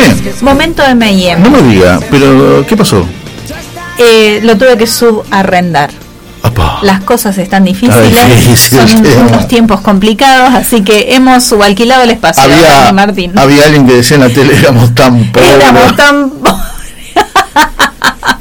Me encantó, Éramos me tan pobres. Igualmente bueno. el momento de M&M es compartido siempre, así Siempre, que ahora bueno. vamos a, a ceder el lugar. A ver, Dale. Víctor Tenemos, tenemos, tenemos 11 minutos. Y hoy, mira, sí, sí, sí, sí, sí, sí. Me pasó ese video y todo, no sabes qué tupé. Ah, bueno, sí. No sabes qué Si lo vamos a alquilar es Sí, en serio. como- también como el, el que decía eso, éramos tan pobres, decía también, si la vamos a hacer, la vamos a hacer bien. Claro. Tremendo. Bueno, a ver, este M&M tiene, tiene un motivo especial. Gracias por, por prestármelo. Con todo. Tenemos 11, tenemos 11 minutos que incluye la canción también que va a cerrar este momento, porque este M&M tiene, este, va de la mano con él Me Tomo el Atrevimiento. ¿Y por qué? Y porque hoy, yo desde el principio de año, desde abril que empezamos con el Me Tomo el Atrevimiento, les contaba que este año se cumplían, se- 2023, se cumplían 50 años que murió mi viejo, ¿no? Sí, 21 señor. de noviembre del 73 al 23, 50. Y 40 de mi vieja, del 83 al 23, 40. Pero, o acontecimiento, hoy 9 de agosto es el día de los 40 años. Obviamente me acuerdo de todos los días previos, eh, como si fueran, los podría escribir en, un- Mm. ¿no? en mis memorias. ¿Qué edad tenías en ese momento? 15, 15 años, 15 recién muy cumplidos. chico, sí. 15 recién cumplidos. Ya había perdido a mi viejo cuando tenía 5 y en dos días perdí a mi vieja. De un, en ese momento se le decía derrame cerebral. Después, viste, con el tiempo Claro, ACV. el ACV, sí, un derrame Y todo cerebral. empezó el domingo de San Cayetano, era domingo. Ajá, Habíamos tenido un día maravilloso, con un asado en Adrogué con mis tíos, primos. Y bueno, a la noche se, se descompuso, se, medio que se mareó. Yo estaba solo con ella y, y le dije, bueno, acostate. sí. Y dormí. Mañana vas a estar mejor. Me siento mal, que yo, bueno, me acuerdo, me acuerdo como si fuera hoy, ella tenía, ¿viste esa colonia que se llamaba Sweet Honesty de Avon? Sí, creo que sigue existiendo. Sigue existiendo. Bueno, en ese momento era un, no sé Muy si seguirá. dulce, muy no, no, pero era un, como un tarro de plástico con una tapa rosa a rosca Sí, y la etiqueta. Y bueno, me acuerdo que le puse colonia por el cuello, ¿viste? Para que esté, me- se sienta mejor, que, que huela rico y a lo mejor Exacto. se levantaba, ¿viste? Porque yo pensé que le había bajado la presión. Y me acuerdo que había ido al baño y cuando salí del baño me pega el grito. Pero me pegó un grito, ¿viste? Extraño. raro, sí. No un, no un grito de reto, sino un grito extraño. Me llama por mi nombre. Bueno, voy a verla. Nosotros teníamos un chalet, una esquina muy grande con cuatro habitaciones, cuatro, ¿no? Este, y bueno, la, la, la llevo hasta su habitación, se acuesta a dormir. Estos serían las nueve de la noche. A esa altura vivían ustedes dos solos. Los dos Ya solos. papá había partido Claro, mi, mi hermana vivía en. Mi Su- hermano, con su familia, con porque su ya estaban tus sobrinos. En Río de Janeiro, claro, tenía tres sobrinos. Y mm, recuerdo muy bien que a la hora, más o menos, aproximadamente, la o antes, quizás la fui a ver. Sí. Mamá, ¿cómo estás? Y roncaba. Y roncaba y roncaba. y- Pero un- también un ronquido extraño. En el cual, viste, dije, qué raro. Y voy, viste, la, la empiezo a querer despertarla. Mamá, ¿querés un té? ¿Querés- No me acuerdo, un vaso de agua, una aspirina, no sé. Y no se despertaba. Además, Y qué no chico vos para afrontar y resolver eso, qué difícil. Y no se despertó, y no se despertó, y no se despertó. Y me acuerdo que fui a buscar a mis vecinos. Que me vengan a ayudar, porque no sabía. claro, sí, sí, sí. ¿para dónde voy? Y, hola, ¿cómo estás? ¿Qué sé yo? ¿eh? Y, y les digo, ¿me ayudan? ¿Qué pasó? Mi vieja no se despierta, está Mm. acostada y no se Una vecina que eran recontra amigas, de charlar todos los días, como esas vecinas, viste, de pueblo, de, de- de- de Gran Buenos Aires, de ciudad. ¿Le decías tía vos? No, no, Ah, ella no. Porque a, a veces, viste, alguien. Sí, no, no, pero ella no, ella Ajá. no. Pero sí muy amigo de los hijos de ella, que hoy en día nos seguimos este, escribiendo, tenemos toda la misma edad. Bueno, y vinieron, y no hubo forma, entonces eh, vinieron, son mis amigos, Fernando y Gustavo, sus papás, Tito y Susi, que le decíamos, que bueno, ya partieron los dos también. Y bueno, los pasos a seguir. Y fue llamar al hospital de Morón, Mm. que venga la ambulancia, todo, la- se la llevó al hospital de Morón. Fui yo, me quedé solo con ella en el hospital de Morón. Una sala de espera de esas de techo alto, un domingo a la noche de frío. El que frío en No agosto. había nadie, Mm. pero nadie. Yo estaba solo ahí, nadie me decía nada. ¿Estos vecinos se fueron? Estos vecinos se quedaron con sus hijos. con- ah, Me- me- uno, vino, Ajá. no me acuerdo cuál de los dos, uno vino conmigo en la ambulancia. Y después yo le dije, andate, andate, esto creo que va- no es que ahora se despierte y uno vamos a qué casa. difícil. Y bueno, dale, qué sé yo, porque encima me acuerdo que Tito trabajaba en ese entonces lo que era SECVA y se levantaba a las 3 de la mañana. Ay, sí. Entonces digo, sí. La 10 empresa de, la noche. energía Claro, era Segva, energía eléctrica. Claro, antes de privatizarla, porque esto es... antes de privatizarla fue SECVA que después se convirtió en Edenor y en el Y en sur, Edesur, ¿no? sí. en, en los 90. Sí, sí, sí. Bueno, y, y bueno, ahí empezó, viste, el principio del fin. Pero ¿por qué cuento esto? Porque yo siempre lo digo, no sé, yo nunca te escuché tampoco a vos, pero sé que lo, que lo compartís, que nunca se van del todo. Nunca se van del todo. Y hace poco me sorprendió alguien que lo dijo en su editorial, en la tele, un tipo difícil como Jorge Lanata, Sí. hablando de su papá el Día del Padre, que lo dijo. Que nunca se van nunca del se todo. van del todo. ¿Rezará Jorge Lanata? Nunca No sé. escuché. Y, y la primera señal de mi vieja, que mi vieja, como que tomé que mi vieja no me iba a abandonar, que me iba a cuidar, Sí. fue así. Esa noche se me pegó una canción de Diango en la cabeza. Vamos a escuchar una canción de Diango, pero no es esa. Ajá. Vamos a escuchar otra que es muy linda, Corazón Mágico, para que ya la empiecen a disfrutar en, en unos minutos. Em, Esa me, queda- me quedan te- dos minutos. Se te pegó. Se me pegó una canción de Diango, que el estribillo era eh, Volverte a ver. Hoy daría media vida por volverte Sí, a ver. sí. Y yo se la cantaba a mi vieja. Mientras estaba internada. Mientras estaba, mientras estaba en la sala de espera Mm. esa noche, Mm. yo quería volverte a ver. Pero volverte a ver Bien. Bien. Exacto. no fue posible. Y bueno, después ella muere el 9 de agosto. Yo me tengo que mudar a Flores, a la casa de unos tíos, que no eran tíos, que yo le decía esto que decías, tío Juan y tía Aide. En Flores, Avenida del Trabajo y Varela, o no, Avenida Perón ahora. ¿no? Ajá. Y me acuerdo que dije, bueno, quiero volver, a- quiero, quiero volver, no, quiero empezar a trabajar. Quiero tener mi plata en el bolsillo, quiero... Y empecé a trabajar. El 17 de noviembre del 83, tres meses después. Mm. Y ahí era una librería muy grande del barrio, en el cual yo fui a trabajar por la, la temporada de verano Sí. y después me terminé quedando cinco años. Porque bueno, caí bien, qué sé yo, bueno, ¿no? Bueno, y cuando entro a trabajar, la librería estaba compuesta por dos socios, hombres, Sí. en ese entonces de unos 40 años, y dos chicas vendedoras. Año 83, fana, eh, y teníamos un equipito de música, viste, radio grabador, Exacto. ponías cassette, Sí, señor. entro, me dicen, bueno, tenés que barrer, cadete, 15 años, barrer, pasar el trapo, limpiar los vidrios, acomodar la. Acomodar, sí.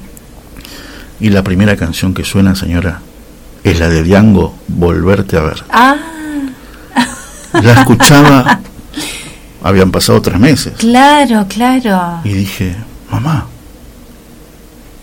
ahí dije, nunca me vas a dejar. Qué fuerte, qué fuerte. Esa fue la primera historia. señal, esa, recibí un montón Sí. y sigo recibiendo. Sí, de que te sigue cuidando De que me manda y señales. acompañando. Y soy un abanderado del decir, nunca se van del todo. Hermoso, gracias por compartir eso, hermosísimo. Hoy, 9 de agosto, 40 años. Y entonces cerramos este M&M prestado, alquilado. Para este, Leonor, con todo cariño. Exactamente. Este corazón mágico de Diango. Muy linda canción. Ya venimos, nos vamos a ir a la tanda, nos vamos a la segunda hora, donde nos vamos a ir a Chile, que es una hora menos, Bien. y después vamos a hablar con bien. Clarita Bacareza, ¿vale? Perfecto. Vamos.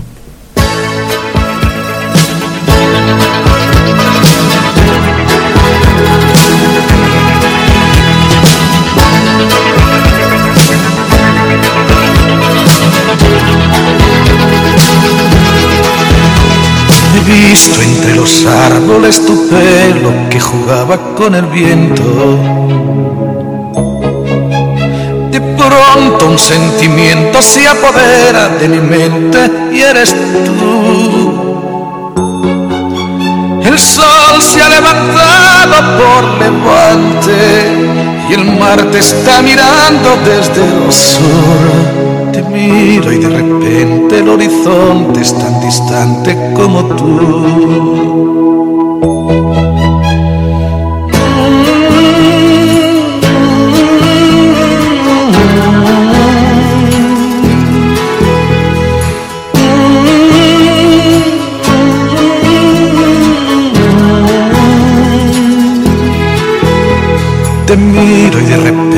El horizonte es tan distante como tú. Corazón, ¿qué le has hecho a mi corazón? Corazón, luna llena, canción de amor. La vida siempre ha sido así tú por tu lado y yo por ti, ti, corazón mágico. Corazón que le has hecho a mi corazón. Corazón, una llena canción de amor. La vida siempre ha sido así, tú por tu lado y yo por ti corazón mágico. Corazón que me has hecho a mi corazón. Corazón, luna llena, canción de amor. La vida siempre ha sido así.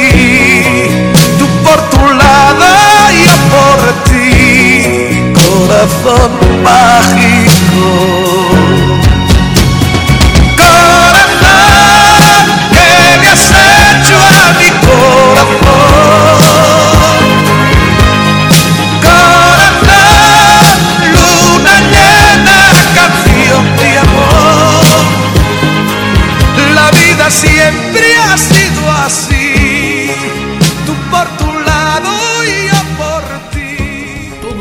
Sábados de 10 a 11.30 horas tenemos una cita esperada. Sin guion. Un gran equipo te espera para disfrutar de un encuentro venturoso. Acordate, sábado de 10 a 11.30 horas. Sin guion por BTR Radio. No faltes. Todos los miércoles a las 19 horas, la actualidad de las actividades del Santo Padre y de la Iglesia que Él enseña y santifica, la compartimos en El Santo Padre, Testigo de Cristo. Abre la puerta y entra en mi hogar. Programa de bendición con la conducción de Alejandra González por BTR Radio. Te esperamos. Mandanos un WhatsApp al 11 65 26 4027 o buscanos en Facebook y Twitter como BT Radio y sumate a nuestra comunidad de amigos.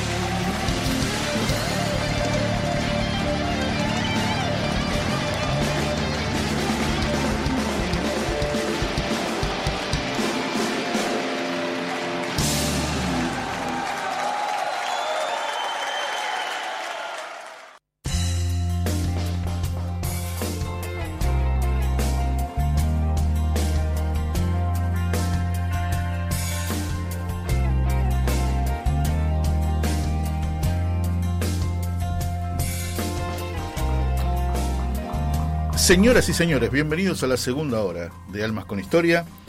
Estamos en vivo, por supuesto. Hoy es miércoles 9 de agosto, en vivo desde Buenos Aires, de Radio Grote.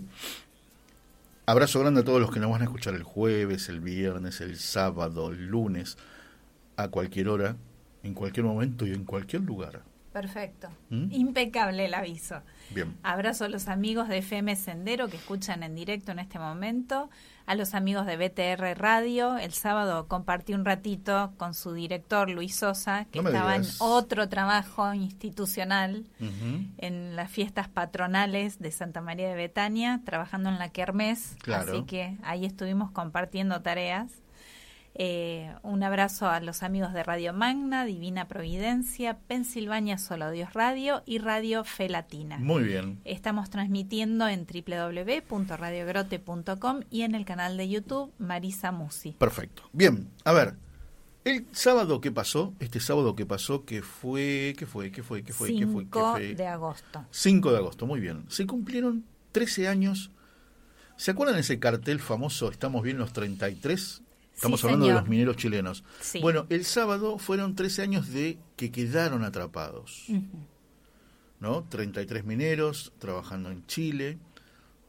Ahora le vamos a preguntar a Mario Sepúlveda si hubo un par de avisos, de preavisos. Bien, bien. ¿Viste cuando tenés esos, esos preavisos raros? Y después quedaron atrapados 70 días a 700 metros bajo la tierra.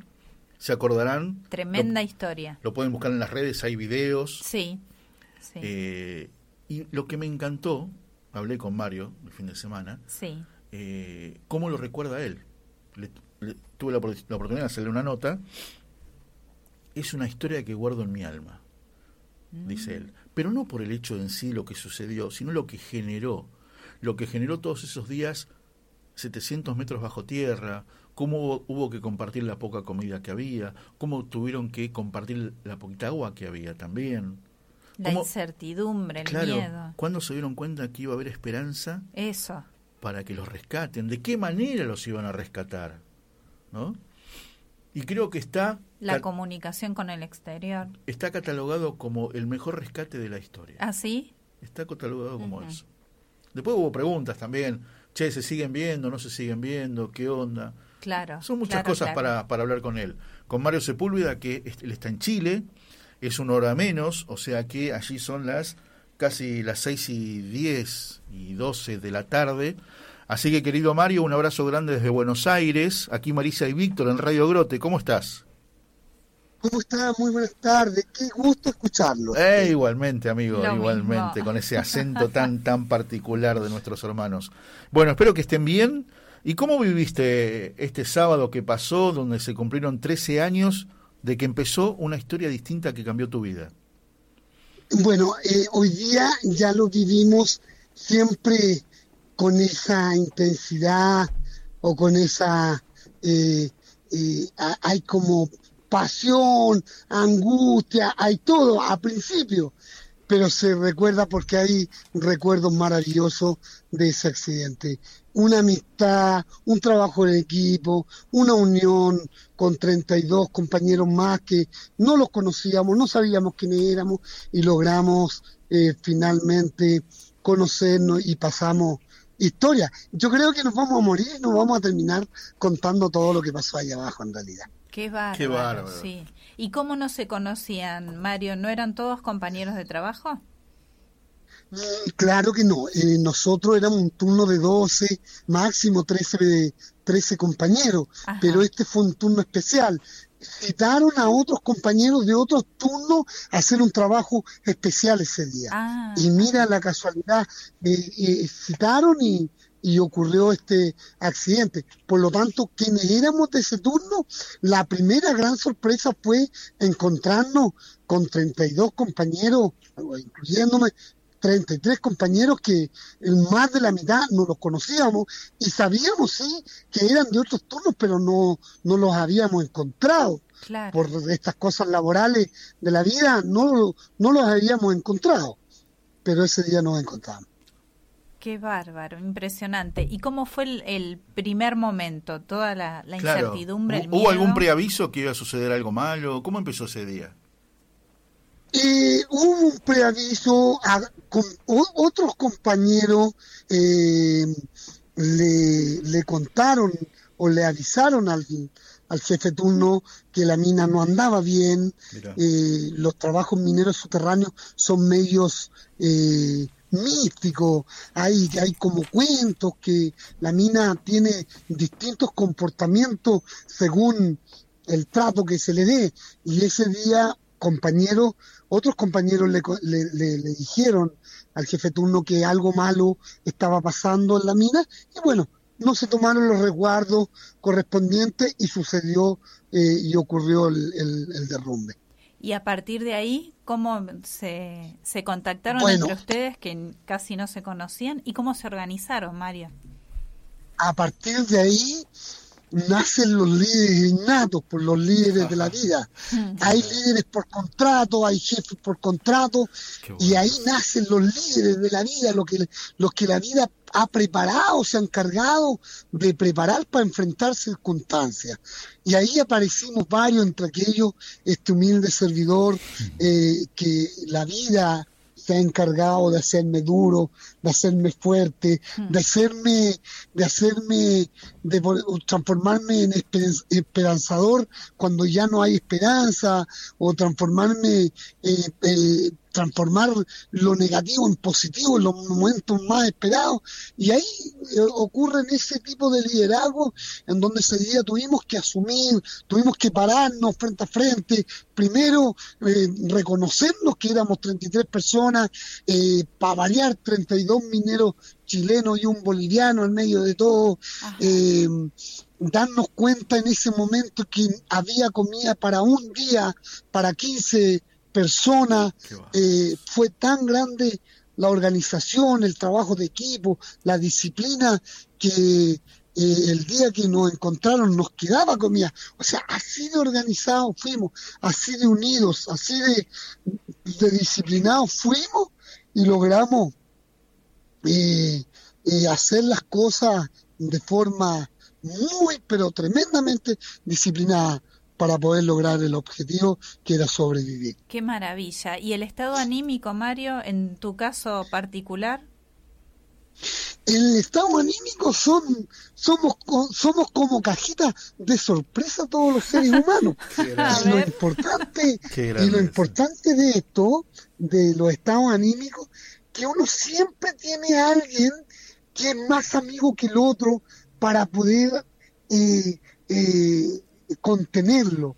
Y eso fue una gracia muy muy extraordinaria de parte nuestra. Nosotros no caíamos en discusiones no peleábamos por pelear sino que siempre había alguien que estaba bien puestecito para hacerte hacer la realidad y, y verla y, y funcionar conforme a ella. Muy bueno, muy bueno eso. La verdad que Mario es una es una gran historia, es una gran historia que conmueve, que conmovió al mundo, que tuvo al mundo atento. Y me acuerdo esa- ese día cuando llegó, ¿no? El mensaje, estamos bien los 33, Exacto. que hasta el presidente de la nación tomó el asunto, ¿no? Que se hizo fue maravilloso eso. de todas maneras fue para nosotros cuando llegó ese día la la broca que nos encontró fue emocionante fue fue todo la verdad fue fue fue darle gracias a Dios porque quiero destacar que este este este suceso y este este el desarrollo de todo lo que nos pasó tiene un protagonista y el protagonista principal de esta historia es nuestro Padre Jehová Dios. Yo creo que ahí hay un milagro, porque donde nosotros estábamos Sí. era imposible encontrarnos, era muy, muy difícil y aún así nos encontraron. Y créanme que ocurrieron cosas bastante mágicas, espirituales allá abajo, que so- son muy difíciles entenderlas, eh, que, que solamente hay que vivirlas para poder entenderlas, pero que ocurrieron cosas mágicas sí la sí Contanos alguna, Mario, por ejemplo, ¿qué? por ejemplo, se, había, se hacía entender claramente eh, eh, las situaciones positivas, son a través de emociones positivas, a través de, de- del humor.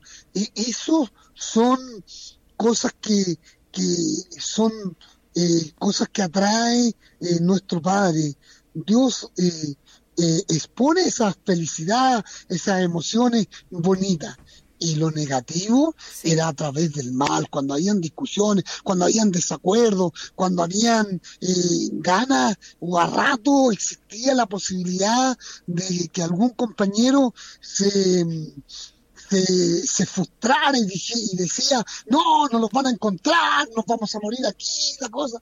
Ahí se hacía eh, presente eh, la mala energía y esa mala energía había que saber sobrellevarla porque si no las malas energías captaban eh, la, la atención de todo y eso era fatal. Claro. ¿Y cómo hacías vos? ¿Rezabas? Mientras tanto, ¿tuviste confianza siempre en que los iban a rescatar?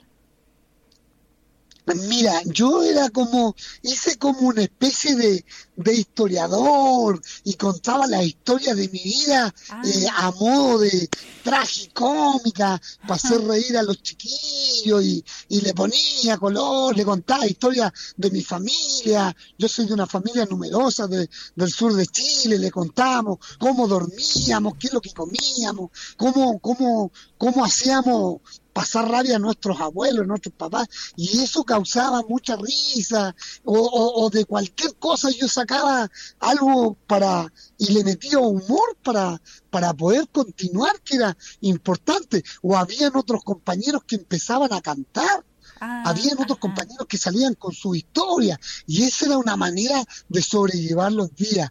Fue muy importante el humor ahí abajo, fue muy importante eh, la historia nuestra de cada uno y nos sentábamos a echarla a, a- a contar historia y nos reíamos y eso hacía que pasara el tiempo y nos olvidáramos a rato del problema en el que estábamos. Claro.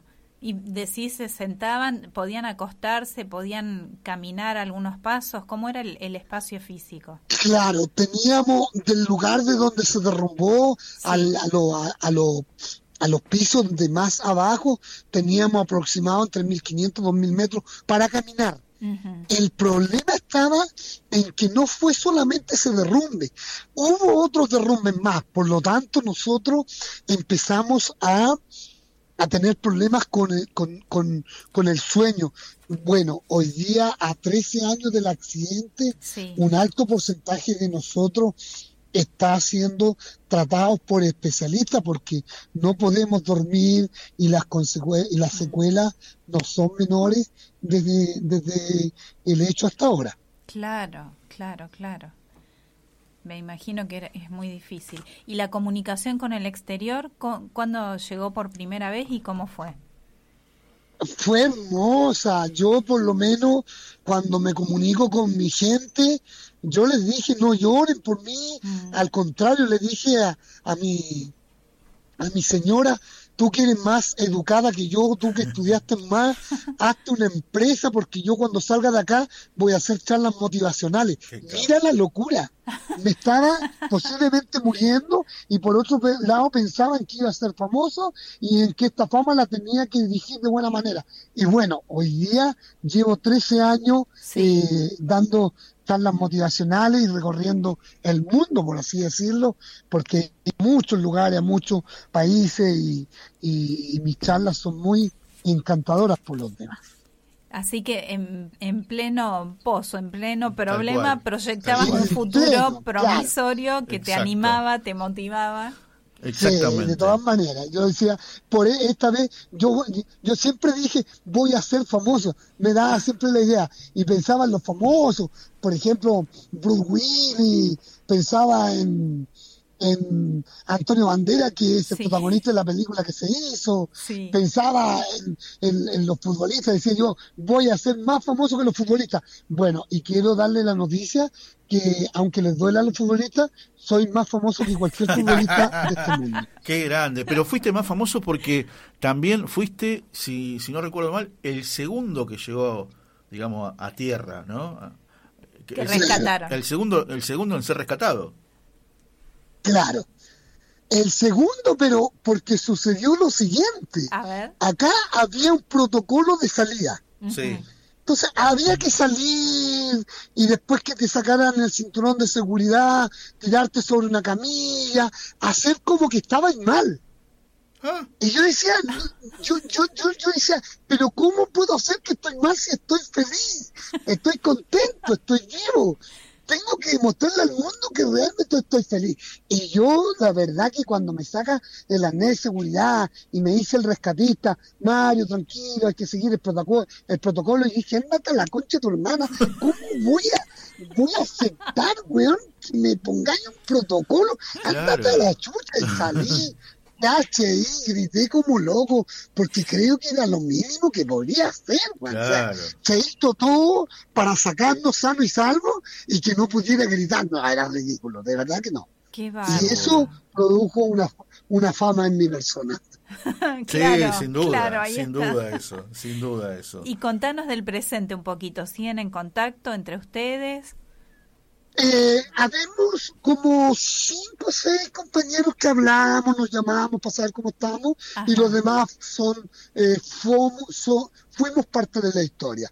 Eh, ya no más nadie llama a nadie y, y los que llamamos fuimos siempre amigos, siempre fuimos compañeros de antes de, la, del, de, la, de, de este accidente. Ah. Eh, y los demás, no, es parte de la vida nomás, es parte de la historia de la vida. Claro. Eh, yo en lo personal eh, sigo tal cual, estoy más viejo, pero estoy más loco que antes, eh, grito más, eh, paso mejor la vida, disfruto más a mis amigos, disfruto más a mi familia, cuando quiero a alguien le digo que lo quiero, cuando amo a una persona le digo y le hago saber que la amo, vivo el día, no ando con, no ando con mentiras, si tengo que decir algo lo digo, no, no, no existe filtro en mi persona, soy tal cual como me escuchan. Si tengo que decir, llamar la atención, lo hago.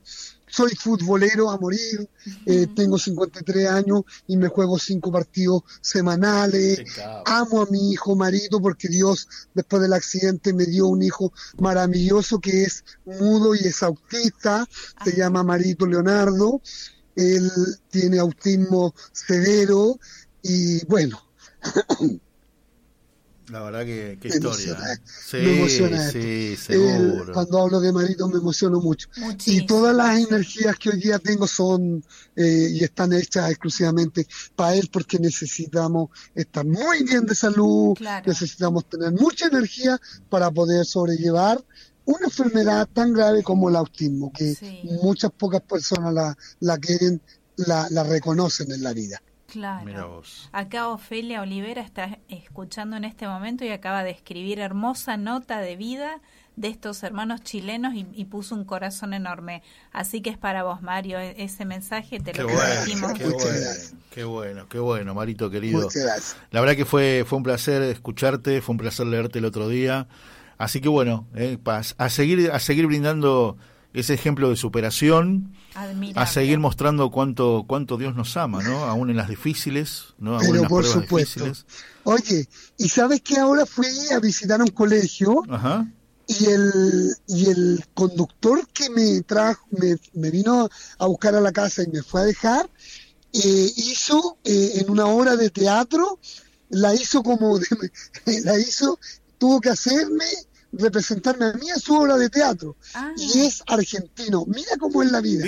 Y hoy día me dice permíteme contarte y me contó que había sido él había hecho de protagonista en una obra de teatro y me emocioné mucho. Bueno eh, hablamos más de una hora un hermano argentino que anda trabajando aquí en Chile y para mí de verdad no es porque esté hablando con ustedes pero gran admiración en todo aspecto. Son súper admirables por lo que viven, en todos los términos. primero lo bueno que les pasa que son los mejores del fútbol del mundo, porque los sigo mucho. Y tienen mucha paciencia para, para soportar a todos esos políticos corruptos que hay, porque la verdad que tienen mucho, mucho, mucho aguante y mucho corazón para todo Totalmente. lo grande que ustedes son. Totalmente, totalmente, Marito. Agradecido, agradecido realmente. Bueno, y yo te digo, yo, te- yo soy de River y nosotros tenemos a Paulo Díaz, que es un gran baluarte de nuestra defensa, chileno de nacimiento. ¿Eh?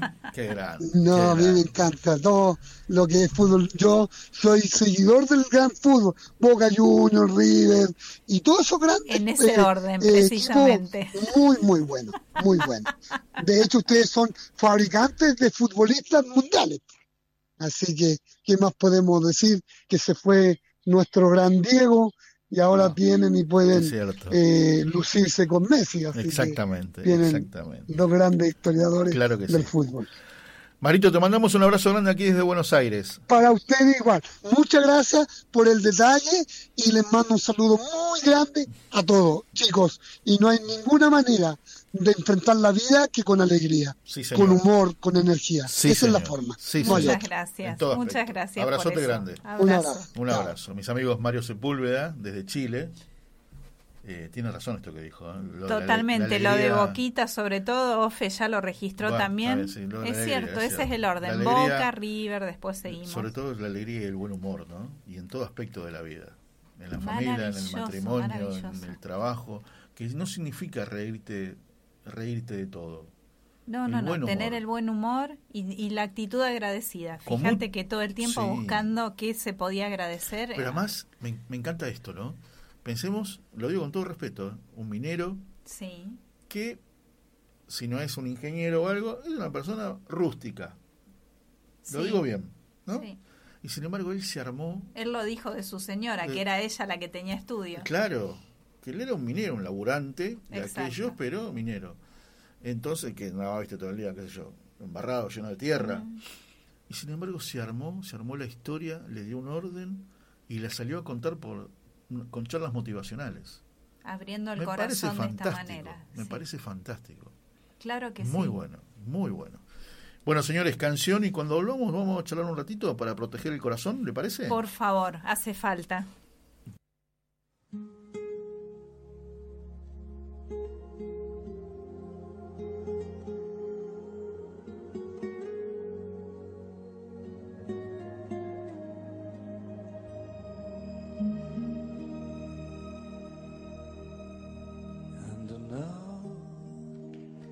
End is near.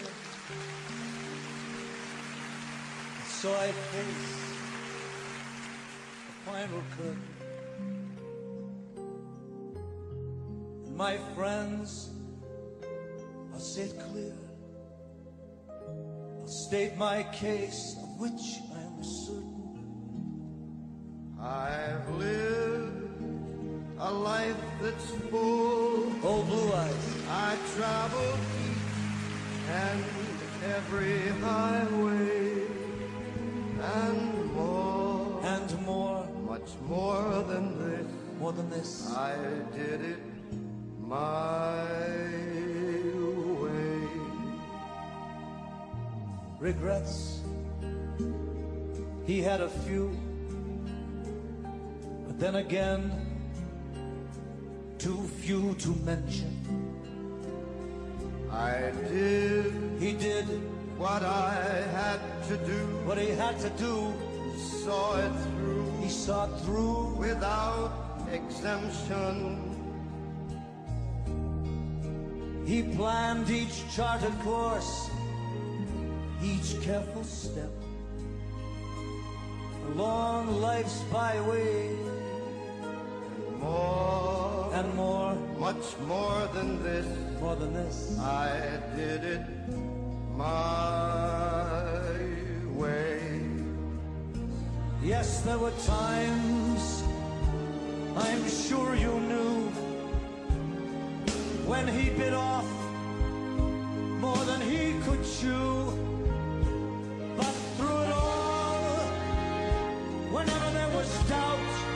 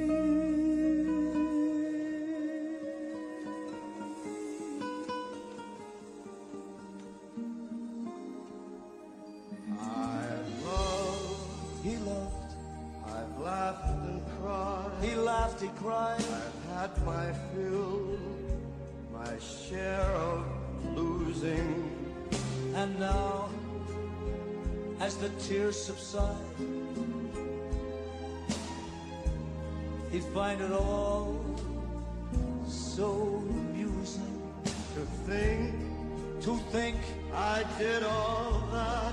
He did all that, and may I say, yes, you may, not in a shy way.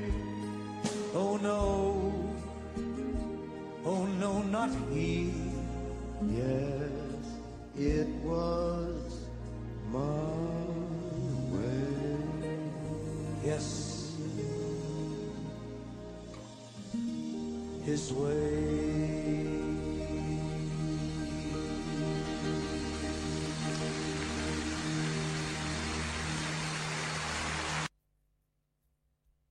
Quédate hasta las 20 en Radio Grote.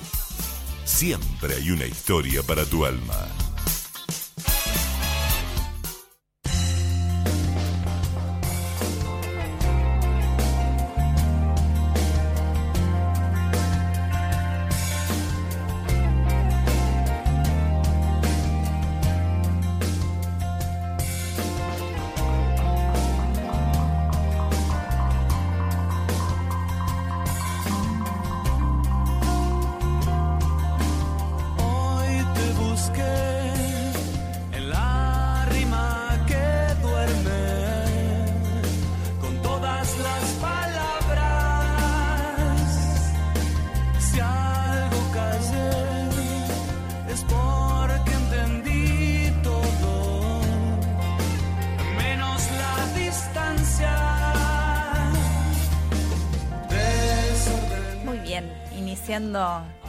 Bloque final de Almas con Historia del miércoles 9 de agosto de 2023. Aquí estamos en el capítulo 186. Gracias, Ofe, por los mensajitos en YouTube. Nos gusta, nos hace bien, nos importa siempre y vamos transmitiendo a los entrevistados también. Es la retroalimentación. Viene buenísimo eso. Bueno, si todavía no elegiste que te gusta más, verano, invierno, estás a tiempo, lo podés escribir en los comentarios del video de YouTube y en el Facebook de Víctor Balseiro que va compartiendo todos los programas. Después yo me copio de él y lo comparto en el mío y Radio Grote lo comparte en el suyo y continuamos la cadena. Así que gracias por participar, gracias por estar atentos y vamos a conversar ahora un poquito. Son varios temas. El, el eje fundamental es protege tu corazón lo bien que nos viene esta palabra Está bueno autorizada. Está bueno, es necesario, nos hace falta. Y tenemos varios temitas con, con el tema de la juventud, con el tema de los chicos, de las próximas elecciones de este domingo, del compromiso. Y vos también habías traído, Víctor. Habíamos puesto eh, eh, en el eje eh, lo que había sucedido hoy con Morena, esta nena de 11 años, el cual, por un lado, te entristece mucho. A ver, ponemos en contexto para quien no, no está al tanto todavía, que es que mm, esta nena venía del colegio, 11 añitos, como te pregunté, Mari, séptimo grado, sexto grado, Exacto. ¿no es cierto? No más de eso. Y la, mm, este, la, la pararon para robarle, dos motochorros como se lo llama, y ella le dio el celular, y sin embargo le dieron un golpe en la cabeza que terminó con su vida Tremenda. porque eso derivó en, un- en una asistencia, en un infarto y un paro cardíaco y, y murió la nena. Se armaron un montón de líos, esto fue en Lanús, se suspendieron todas las campañas políticas, cosa que decía que no, la verdad que no, no interesaba, me, me- Ujú. me importaría más que se pongan a trabajar en algo de eso, que, que terminar con una campaña que fue totalmente baja de, de contenido, de calidad, mucha bacana, que era no sé lo que estás haciendo pero está mal. Sí. ¿no? Básicamente en eso. Y que deriva en lo que vos dijiste, en la falta de, de ganas de, de ir a votar, encima no es obligatorio, por más que las pasos son, Son la O, la O son- Sí. es de obligatoria. En fin, Pero yo creo que fue un día de mucha angustia. Es obligatoria para los partidos políticos, tengo entendido, no no así Sí, no para sé. los La ciudadanos. verdad, la verdad que no lo sé. Pero, pero sí lo que sé, Mari, es que este, generó una gran... A ver, el- el- hay ciudades donde hubo previas elecciones, tanto en julio, como en junio, como en mayo, Sí. donde el voto en blanco hasta salió segundo. Eso voto en blanco significa no sabes a quién votar. Hay no- desánimo. El desánimo. Nadie me, nadie me, me- me- me vendió nada. No creemos. No hubo propuestas, nada. Bueno, para hablar de todo eso, elegimos a alguien que, que queremos, que nos gusta escucharla. Yo creo que hoy, hoy te lo dije, viste, al principio, es un día para escuchar. Tal cual. Hoy es un día para escuchar. Y por eso elegimos eh, hablar un rato con Clarita Bacareza, de Protege tu Corazón, porque me gusta esa frase, cuidar el corazón. ¿Qué hace falta? Claro Y- que Y sí. bueno, la recibimos a Clarita Bacareza, ¿te parece? Con todo Hola gusto. Clarita, un beso grande. Aquí Marisa y Víctor en Radio Grote. ¿Cómo estás? Hola Marisa, hola Víctor, un gusto estar acá con ustedes. La verdad, Igualmente. una esta, esta comunicación. Muchísimas gracias, saludos a todos. Bueno. Y bueno, me encanta participar de esto. Yo les digo que me tiene un poco muy movilizada este caso de esta Sí. chiquita, Sí. porque yo tengo una hija, mujer de esa edad. Mirá, Eh, pienso en los papás, pienso en la familia, realmente es durísimo, ¿no? totalmente.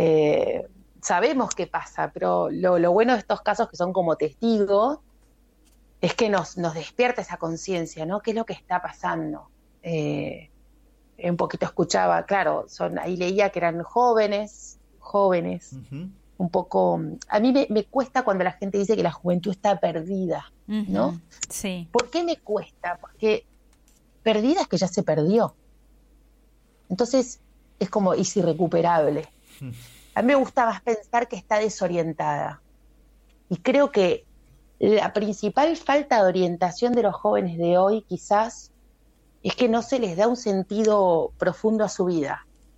Es como, y creo que también repercute en todo este, este tema de las elecciones, de no fijarles ideales altos. Creo que hoy a los jóvenes se les habla más de, de, de derechos, de derechos que tienen, y no se les habla más de deberes, ¿no? De Ajá. cosas que ellos deberían dar.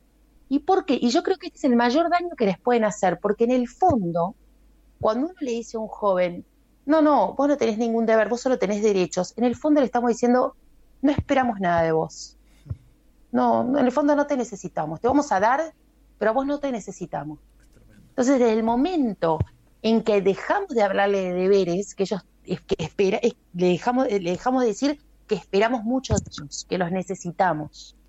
Y ese es un mensaje terriblemente aplastante. Entonces termi- terminan, terminamos mostrándoles como una zanahoria el bienestar, se confunde el bienestar con la felicidad, Sí. entonces terminan buscando bienes y terminan en este tipo de acciones. En el fondo, yo no creo que hayan querido matar a esta chiquita, pero violentar a una chiquita de esta manera para robarle un celular es, es- muestra la desorientación en la que viven. Les falta un motivo, les falta una razón para vivir, les falta alguien que les diga, che, estás para mucho más, ¿no? Eh, este, esto es como la percepción que yo tengo. Yo trabajo con muchos adolescentes todos los días, todo el tiempo, ¿no? Sí. Eh, con muchos grupos de distintos lugares. Y siempre noto este, como este desánimo, como este, no, no, no esperan nada de mí, no tengo nada para dar, en el fondo, no soy valioso, no me necesitan, estoy de más, ¿no? Y nadie está de más, todos somos valiosos. Creo que estamos fallando en ese mensaje central, que, que, que, que, que esperamos mucho de ellos. No les fijamos ideales altos. El ideal alto les demanda esfuerzo. En Claro. vez de decirles, sí, vos podés, les estamos diciendo, vos no podés nada. No, te, no espero nada, ¿no? Eh, no sé, esta es como mi visión, es la percepción que yo, yo tengo, lo que, lo que puedo palpar. Y el síntoma son estas cosas que van pasando, que nos, que nos choquean, ¿no? que, que nos despiertan.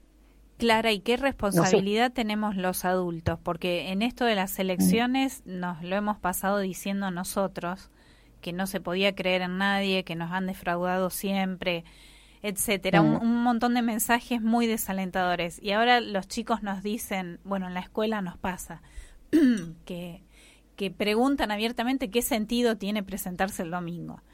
Entonces, sí. Igual yo los entiendo, ¿eh? Claro, claro. No sé si les pasa, pero yo no me siento representada con los candidatos que hay. Sí, nos O sea, pasa, justamente. Es, es real, ¿no? Pero también es real que hay algunos que representan ciertas cosas, valores y otros no. Aunque no haya ninguno que represente la totalidad de mis valores, ni- ninguno voto feliz en mi caso, no, lo no mismo, ustedes. me pasa exactamente Pero no- lo mismo. Claro, pero no da igual, no da todo igual, No ¿no? da Entonces, todo bueno, igual. dentro de todo esto, decir, bueno, a ver, algo tenemos que elegir, porque el voto en blanco, en el fondo, ella ni me importa. Eso es lo peor de todo. O el ni ir a votar, ni me importa lo que pase. Eso ya que soltamos totalmente la cuerda, ¿no? Ya está, ya ni me importa que el país, no me importa lo que pase, no me importa lo que le pase al otro. Me salvo yo, no me importa, no me importa la pobreza, no me importa la inflación, que agobia sobre todo al más débil, al más vulnerable. En el fondo es eso, que no me importa, la cultura del me salvo yo, Sí, ¿no? sí. Entonces ni me molesto. Entonces, por otro lado, yo tengo una hija de 16 años que vota ahora por primera Por vez. primera vez, sí. Yo también. Y me dice, ¿qué voto, mamá? Claro. ¿A quién voy a votar? ¿Y qué le Entonces estamos en contestás? ese discernimiento. ¿Y qué le contestás? Y bueno, no, intento, lo que, lo que intento hacer con ella es averiguar dentro de lo chabacano de la campaña lo que uno puede extraer del pensamiento de fondo y los valores que representa cada uno, por lo menos eso, y hacer alguna distinción, ¿no? Dentro de todo esto cuesta, porque en la, lamentablemente en la televisión lo que vemos es peleas, ¿no? Y muchas bacanas, como decían ustedes, Sí. en un tono bastante, bastante degradante a veces.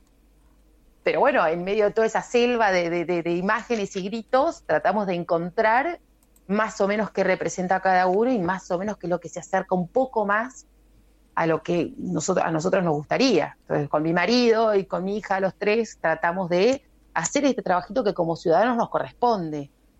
Porque, repito, a mí no es por mí misma, es que me tiene que importar, porque esta decisión va a afectar a todos. Es mi Claro, país. claro. También es mi raíz, ¿no? Yo quiero mi país, yo quiero lo mejor. Y bueno, no puedo soltar la cuerda. Y tampoco le puedo enseñar a mi hijo a soltar la cuerda, ¿no? Tengo que preocuparme. Así que bueno, nada, es un trabajo difícil, la verdad que la entiendo. Eh, estamos todos en la misma, pero bueno, dentro de todo tenemos que tratar de hacerlo mejor. Y con respecto al compromiso, Clara, si, eh, bueno, lo- igual los menores no pueden, pero si algún hijo quiere fiscalizar, por ejemplo, o involucrarse, en general en mensaje es mejor no, no te metas, no te comprometas tanto o al revés. No, a mí me parece muy bien. Lo que pasa a veces, el, el- me encanta la fiscalización porque en el fondo es cuidar el voto de todos y que sea el- lo mejor. Tal cual. Bueno, eso es sí. otro planteo que tenemos que hacer, ¿no? Eh, Hace años que sabemos que, que no es transparente el resultado, hace mucho que lo sabemos y no se hace nada, ¿no? Tampoco nosotros reclamamos que se haga algo, ¿no? Pero mm, ir a fiscalizar sí, lo que a veces cuesta es, yo tengo que fiscalizar para un partido político, ninguno me termina de representar, entonces de alguna forma me pongo la camiseta de este partido para fiscalizar sus votos. Claro. Claro. Creo que ese es el, el- eso es a veces el único tema que cuando me lo dicen, digo, lo entiendo.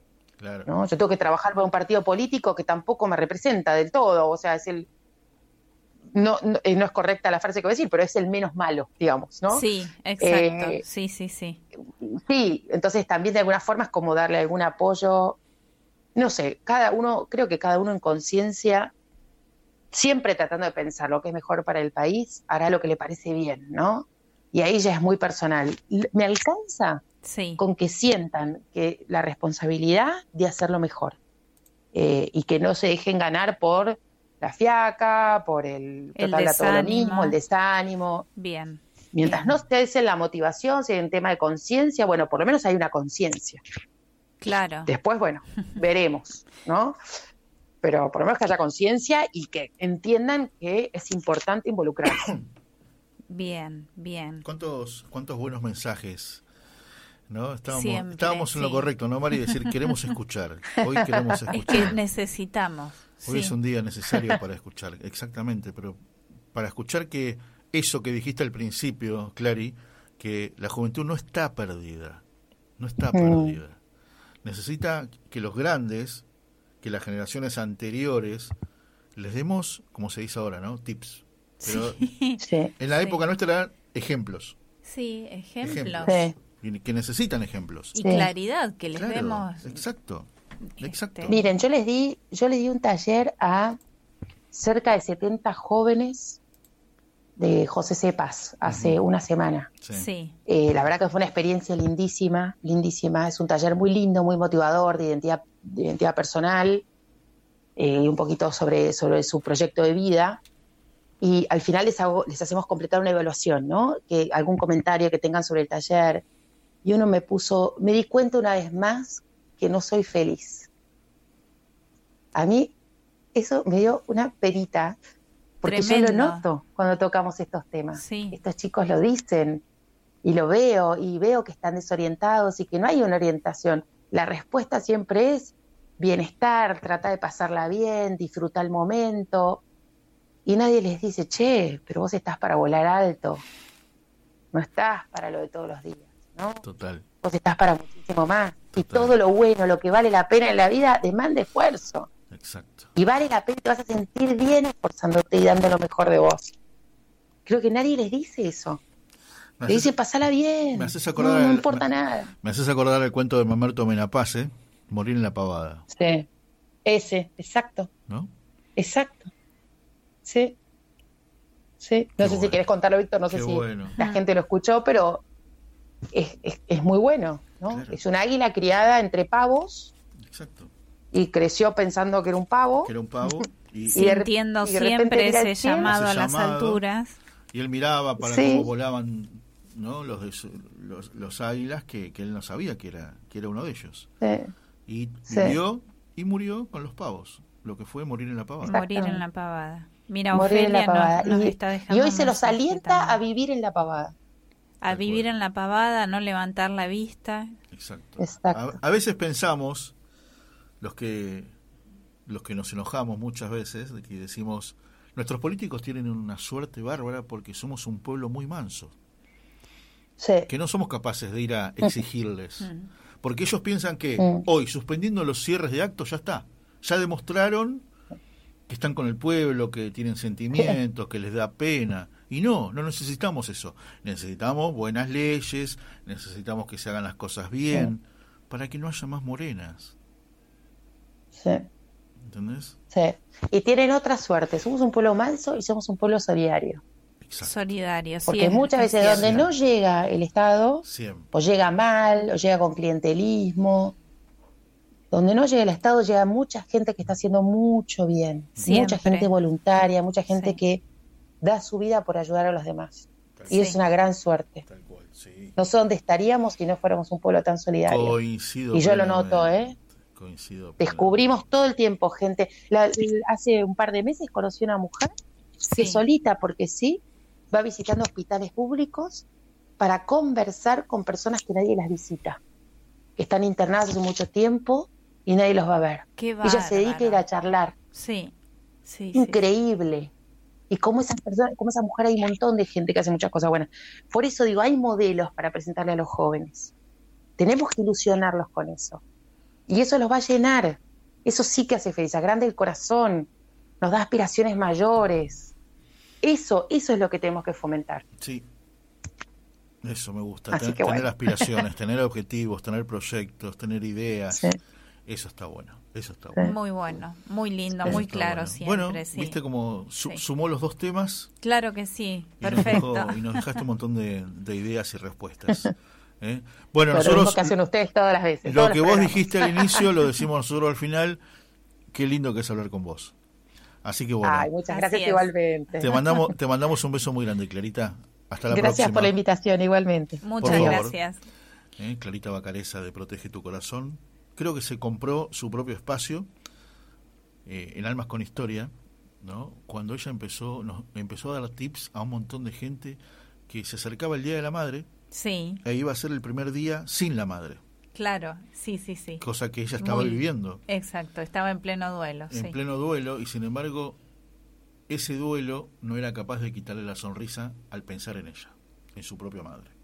Muy, muy buena Entonces, postura. ahí, ahí Clarita formó, pasó a ser parte, pasó a ser parte de Almas con Historia, De- ¿viste? De un- del plantel de consulta. Exacto, eso te iba a decir, del manual de consulta. Tenemos una biblioteca donde un, un- un tomo se llama Felipe Joffre, otro tomo, ¿no? Si tenemos que hablar de música, Dani Martin, si tenemos que hablar de política y, y de, de fe y de, no, no sé si de fe, pero de vida seguro, Leandro Rodríguez Lastra. Sí, señor. ¿eh? Si tenemos que, no sé, de, de hablar de fe, algún buen obispo que siempre, tenemos Siempre, a mano. siempre hay alguien. Y esa es la biblioteca de Almas con Historia, donde Clarita tiene su tomo, por supuesto, que se llama Protege su cora- Protege, Protege tu, tu corazón. Tu corazón. ¿Eh? Responsabilidad individual que hacemos al, a lo colectivo, porque al cuidarnos estamos cuidando todo el entorno Y es lo mejor que te puede pasar, abrir el micrófono y que los amigos que uno invita hablen y te dejen cosas. Hay un tomo que se llama Historias de consultorio. También. No lo dejemos de mencionar. Hay otro, ¿no? ¿te acordás que los santos vienen marchando? El doctor Alberto La Musi. industria nacional. Esos son tomos que están, no sé si están archivados, pero están a mano siempre. Qué, qué biblioteca Están extensa que claro, hemos ido exactamente, construyendo. exactamente. Gracias a estas voces que, que se suman y bueno, de eso se generosamente. trata, compartir. Compartir este, experiencias. Vos sabés que, eh, en este caso, Clarita Bacareza va a tener buenas ideas, como madre que es. Eso también suma. Y abrir los micrófonos para compartir eso. La verdad que deseo y espero que nos animemos, que nos podamos comprometer, que animemos a los demás, a los que nos siguen, a las generaciones que no, no saben si presentarse a votar y comprometerse y si tiene algún sentido. Qué palabrita esa compromiso, ¿eh? Qué palabrita. Es muy difícil. Muy difícil. Y estamos eh, cada vez más cerrándonos en un individualismo que nos lleva al, A nada. al que me importa. A Me, más- a más me de lo salvo yo y, y nadie se salva solo, nos explican ¿Viste, lo- siempre. ¿Viste los políticos cuando te dicen, eh, más de lo mismo, si votás a este, más de lo mismo? Y bueno, pero decime vos qué tenés para no votar al otro. Mm. No me lo critiques al otro. Decime vos. Eh, está lleno de pobres. No hay trabajo, la fábrica cerrada. Bueno, ¿cómo pensás abrirla? Eh, 150 de inflación. Bueno, ¿cómo pensás bajarla? Convenceme. Convenceme. Porque si este tiene 150 y está mal, pero vos no me decís nada y después tenés 300, Mm. me quedo con este. Simple. Y hay gente buena y, y valiosa que se está comprometiendo mucha, hablando de hay esto. Mucha, hay mucha. y que después se siente sola. Entonces, parte del animarnos es animarnos a dar el voto a alguien que nos represente Totalmente. bastante más Voto por eso. que lo que hubo hasta ahora. Voto por eso. Entonces, eh, vale la pena, total, perdido por perdido, se decía en un momento, bueno, no importa, es- este criterio de, y pero no va a llegar, y pero no va a ganar, bueno, mira, si ZX Bueno, si te representa medianamente mejor, En las elecciones dale tu pasadas voto. hicimos eso. No, este no va a llegar y votamos. Mira cómo estamos. Claro, ya Con se un hizo dólar esa a especulación. 600. Te digo dos cosas. Un dólar a 600 y una inflación de ciento y pico. Eso por hacer lo que hicimos la vez pasada. Sí, Este y por no va a haber dejado solo a gente que se había Bueno, comprometido, se había arriesgado Este muchísimo. no va a llegar. Este no va a llegar. Eso fue lo que hicimos. Y así Exacto. no fue. Pensemos Tratemos- un poco mejor esta vez. Sí, señor. Primero es ir a votar. Eso es lo que hay que cumplir. Y después estudiar bien. Tiene que haber uno bueno. Tiene que haber uno bueno. No Sí. puede ser que todo bueno, sea esto que decía de Clara, no me va a representar 100%, pero en- entre todas las opciones que hay, buscando. el que más se acerque. Exactamente. El que más se acerque. Bueno, señora, ¿nos vamos? Bueno. Hemos llegado al final de este capítulo número. 186. De- eh, de un beso en- enorme a Ofe, que también escribió durante todo el chat. Sí, nos estuvo acompañando muchísimo. Eh, Tengo un montón de mensajes ahí. Bueno, va- hay uno que no leo que, que dice Vaquita. Boquita y en mayúscula y bien clarito. Boquita, vamos, No, no. Boca, Ah, siempre. ah, ayer jugó el mejor. Hola Marisa. Va ganando el team verano. No Así que hay más gente que le gusta el ¿Le damos una semana más de changüí? Totalmente. Dale, a lo mejor Seguimos a- días de y- abiertos. Muy bien. Y se suman con los votos. Bueno. Perfecto. Beso a Martita, a Daniel, a Juan Ignacio, a Alberto, a Juan José, a Ofe, que escribió tanto, a Patri, al dire de la radio, hace mucho que no lo menciono, señor Tito Garabal. ¿Por qué un beso enorme. Eh, Porque es un señor, ¿Un que yo sepa sigue siendo un señor, espero que así. ¿Y pero por qué a Martita no le dijo señora Martita, señora Ofelia? Ah, bueno, también todos. Digo, de pronto me parece. Todos, todos, todos. Un beso al señor Dani Martín, que estuvo Que en la lo operación ahí, lo técnica todo el tiempo. Bueno, mañana, Eh, señores, sabía voz a las 18, los programas bueno del mediodía, eh, en clave grote, en modo familia. Había voz a las 18 y como dice el señor Tito Graval a las 20, Tito Graval y el señor Mostacholes, Daniel Macañones, como, bueno, en realidad como dice Marisa, no es como dice Tito De Graval. ninguna manera. El programa Diálogo Político. Nos vamos el miércoles, nos encontramos a las 6 de la tarde solamente porque... Hay historias que parecen sueños y sueños que podrían cambiar la historia.